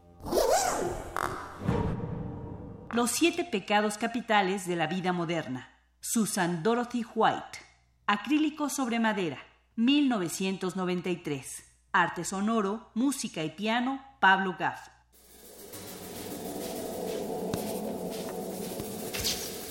Bastidor acústico. Acústico. Primer movimiento. Hacemos comunidad. Son en este momento las 9 de la mañana con 50 minutos. Sí, lamentamos eh, la pérdida de la llamada eh, que tuvimos con el doctor Miguel Carbonel, abogado constitucionalista. Estuvo muy buena esta conversación. muy bien. E intentaremos recuperarla en próximos días. Recuerden que pueden escuchar el podcast en www.radio.unam.mx, pero no crean que este programa ha llegado a su fin. Tenemos todavía muchísimo que platicarles, una propuesta cultural muy interesante. Sí, vamos a conversar en un momento con Antonio Ibarra Romero, el director de universidades, eh, un consejo consultivo que forma, está formado por la Unión de Universidades de América Latina y el Caribe. Y aquí Luis y yo comentábamos la labor eh, tan importante de Antonio Ibarra, que ahora invita a la tertulia de San Ildefonso, Ciudad Universitaria, Vivencias y Escrituras del 68 a medio siglo del movimiento. Buenos días, Antonio, ¿cómo estás? Hola, ¿cómo estás, Miguel Ángel? Hola, Luisa. Qué gusto escucharte otra vez. ¿Qué, qué consiste este, este, este, este encuentro?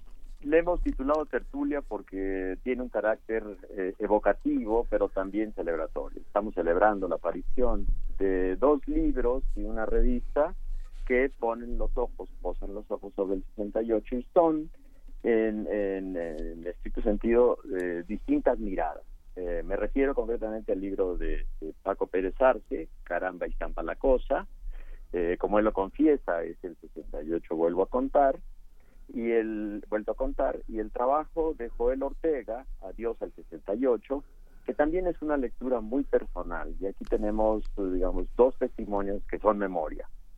Y además, eh, queremos presentar el número 76 de la revista Universidades, que gracias al, trabajo de Renate Martí, que a quien ustedes conocen como un especialista en historia de los movimientos estudiantiles, ha armado un número que quiere vincular, digamos, los dos uh, grandes momentos en la historia contemporánea de las universidades latinoamericanas, eh, la, la reforma cordobesa de 1918 y el movimiento estudiantil de 1968 en México y en realidad es, una visión de los momentos y la trascendencia, la saga que han dejado en América Latina.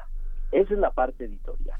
Eh, y el, eh, el, carácter de tertulia tiene que ver de, también de conversar con los autores, va a ser una conversación muy relajada, nada de conferencias, son sillones en donde nos vamos a tirar a conversar y hacer un ejercicio de memoria y de análisis. Pero también queremos eh, platicarles que, como ustedes recordarán, hace unos meses tuvimos una exposición de fotografías intervenidas. Sí. Eh, en aquella ocasión eh, tuvimos una convocatoria a artistas latinoamericanos para intervenir fotografías que forman parte del acervo del Archivo Histórico de la UNAM y que en su momento fueron tomadas desde el ojo policiaco. Era el archivo de la Secretaría de Gobernación, fotógrafo, eh, entonces es una mirada muy peculiar que, eh, bueno, cruda, es una mirada además que atraviesa fronteras, atraviesa la frontera de los granaderos, de los ejércitos, de los estudiantes, es a ras del suelo como los testimonios de Joel y de Paco Pérez Arce. Y en aquella ocasión los artistas latinoamericanos hicieron una lectura, eh, digamos, plástica de, de, ese momento, con todo su dramatismo, pero también su festividad, y lo que nos sorprendió muchísimo fue que la exposición estuvo muy concurrida por jóvenes estudiantes de las vocacionales, más del Poli que de la UNAM, a los cuales eh, los propios artistas sugirieron ponerles las fotografías ex ante de la intervención y que ellos sobreescribieran sobre ellas. Entonces, tenemos un diálogo de estos asistentes anónimos que dejaron un registro sobre las fotografías, en un diálogo muy interesante con lo que estaba expuesto en muros, ¿no? y hicieron una, ¿cómo decirte?, como una lectura muy de hoy de lo que ese movimiento representa para ellos. Una conexión inequívoca era desde luego con el, con el, eh, los desaparecidos en este país, la guerra episódica que estamos viviendo, los feminicidios, eh, los 43 chicos de Ayotzinapa, etcétera. Entonces es muy interesante porque estos chicos han hecho una, digamos, actualización del tema de la represión este, y de la guerra contra los jóvenes en un lenguaje que les es propio y en un momento que les es muy cercano. Bueno, hicimos esa colección de testimonios anónimos, 200 imágenes que fueron intervenidas espontáneamente, y, gracias a Eugenia Lier, que hizo una lectura de esta imagen, eh, digamos, transmutada por los muchachos, eh, vamos a, tener un video que va a proyectar esta, digamos, lectura contemporánea. Entonces, como se dan cuenta, estamos este, mezclando varios géneros de interpretación. La memoria, que debate con la historia, los historiadores que analizan los movimientos estudiantiles y los actores contemporáneos, los chicos, los muy jóvenes que dejan una escritura sobre la imagen. Ese es, digamos, el redondeo que le hemos dado a, la idea de una tertulia de múltiples voces. Qué interesante. Todo este tipo de trabajo también, eh, bueno, lo, que comentabas también, eh, la, parte impresa que será la memoria que quede para el futuro y bueno, el, registro de esta tertulia tendrá alguna algún tipo de transmisión vía streaming o algo así. Mira, vamos a hacerlo como como se decía en los toros, si el clima lo permite, eh, vamos a hacer la transmisión este, y esperemos que no se nos caiga, este, lo vamos a hacer en, este, online, en, si ustedes se asoman al sitio web de la UDUAL o al Facebook de la UDUAL, ahí lo vamos a estar transmitiendo. En cualquier caso, previendo este, las inclemencias del, clima, este, vamos a grabarlo y nos interesa también postproducirlo, ¿no? Es decir, generar pequeños, eh, pequeños cortes que, nos hablen un poco de esta multiplicidad de diálogos. El video está, el video este, lo, colgaremos en la página. Es un video, por supuesto, descargable, circulará por las redes sociales, esperamos que tenga auditorio, ¿no? Porque es realmente muy valioso el testimonio anónimo de estos chicos que tomaron un marcador y colorearon las imágenes y marcaron su rabia, su crítica, su asombro y también, vale decir, su ironía, hay una, una, ironía generacional expresada en el, dramatismo de estas imágenes que yo creo que, que nos permite también ver las profundidades del lenguaje de los jóvenes en las circunstancias que están viviendo. Sí. Te queremos agradecer muchísimo, Antonio Ibarra, eh, por todas las propuestas que nos haces, tanto culturales como eh, de muchas otras cosas. Pero entre todos los agradecimientos que te queremos hacer es que tenemos aquí en nuestras manos en este momento unas revistas buenísimas, Miguel Ángel. Sí, justamente tenemos el número 76, pero tenemos también desde el número 73, 74, 75 y 76 de universidades. Son números extraordinarios, bellos además. Eh, están accesibles en, en en el sitio de Udual? Eh, ¿Se pueden descargar? ¿se pueden, todas pueden ser descargadas. Están en el, en el sitio de Udual, en el, eh, digamos, slide en la, en la página, en la ceja de revista universidades. Ahí pueden bajar la colección completa desde, desde hace 40 años. Pero, la, digamos, la época reciente está toda ahí, la pueden descargar, les enviamos los ejemplares. Sí, y, y, los vamos a regalar, Antonio, los vamos a regalar porque se van a ir dos por Twitter magnífico, léanlos antes. Y, sí, sí, pero bueno, te agradecemos. Podemos mandar más del sí. número 76. Sí, es que el 76 este, verdaderamente es extraordinario, digamos, por, por todo el significado que tiene este conjunto, toda esta tertulia que para estos protagonistas del 68 vimos la presentación también de Gerardo Estrada en su momento todo eso es muy todo eso es muy muy importante muy importante recuperarlos porque los obligamos a estos protagonistas a decir de nuevo su verdad y bueno, se van a ir dos por Twitter con el nombre completo y hay que arrobar a la Udual, arroba Udual y el nombre completo. Eh, dos, dos de estas revistas por Twitter. Gracias. Gracias, Antonio. gracias a ti, Miguel Ángel, y espero que no, aparezcan. El, eh, bueno, hay que decir también que eso va a ser el miércoles a las 5 de la tarde en el Centro Cultural Tlatelolco, en, la, en la sala 3, que está ahí al lado de la librería del fondo. Sí, sí, sí. Así es que los esperamos, eh, ojalá que, que, alguno de ustedes se quiere este, pasar por ahí, nos dará muchísimo gusto, ¿no? Es una conversación, todas las voces entran. Sí, muchas gracias. Excelente, gracias Antonio. Bueno, un abrazo. Un abrazo. Y aquí sigo de habitué de la comunidad. Seguimos haciendo comunidad todos juntos. Le agradecemos muchísimo a Antonio Ibarra y agradecemos también a todos los que hacen comunidad con nosotros, al equipo Guerrero Primer Movimiento, al equipo de Radio UNAM. Gracias Miguel Ángel Quemay. Gracias.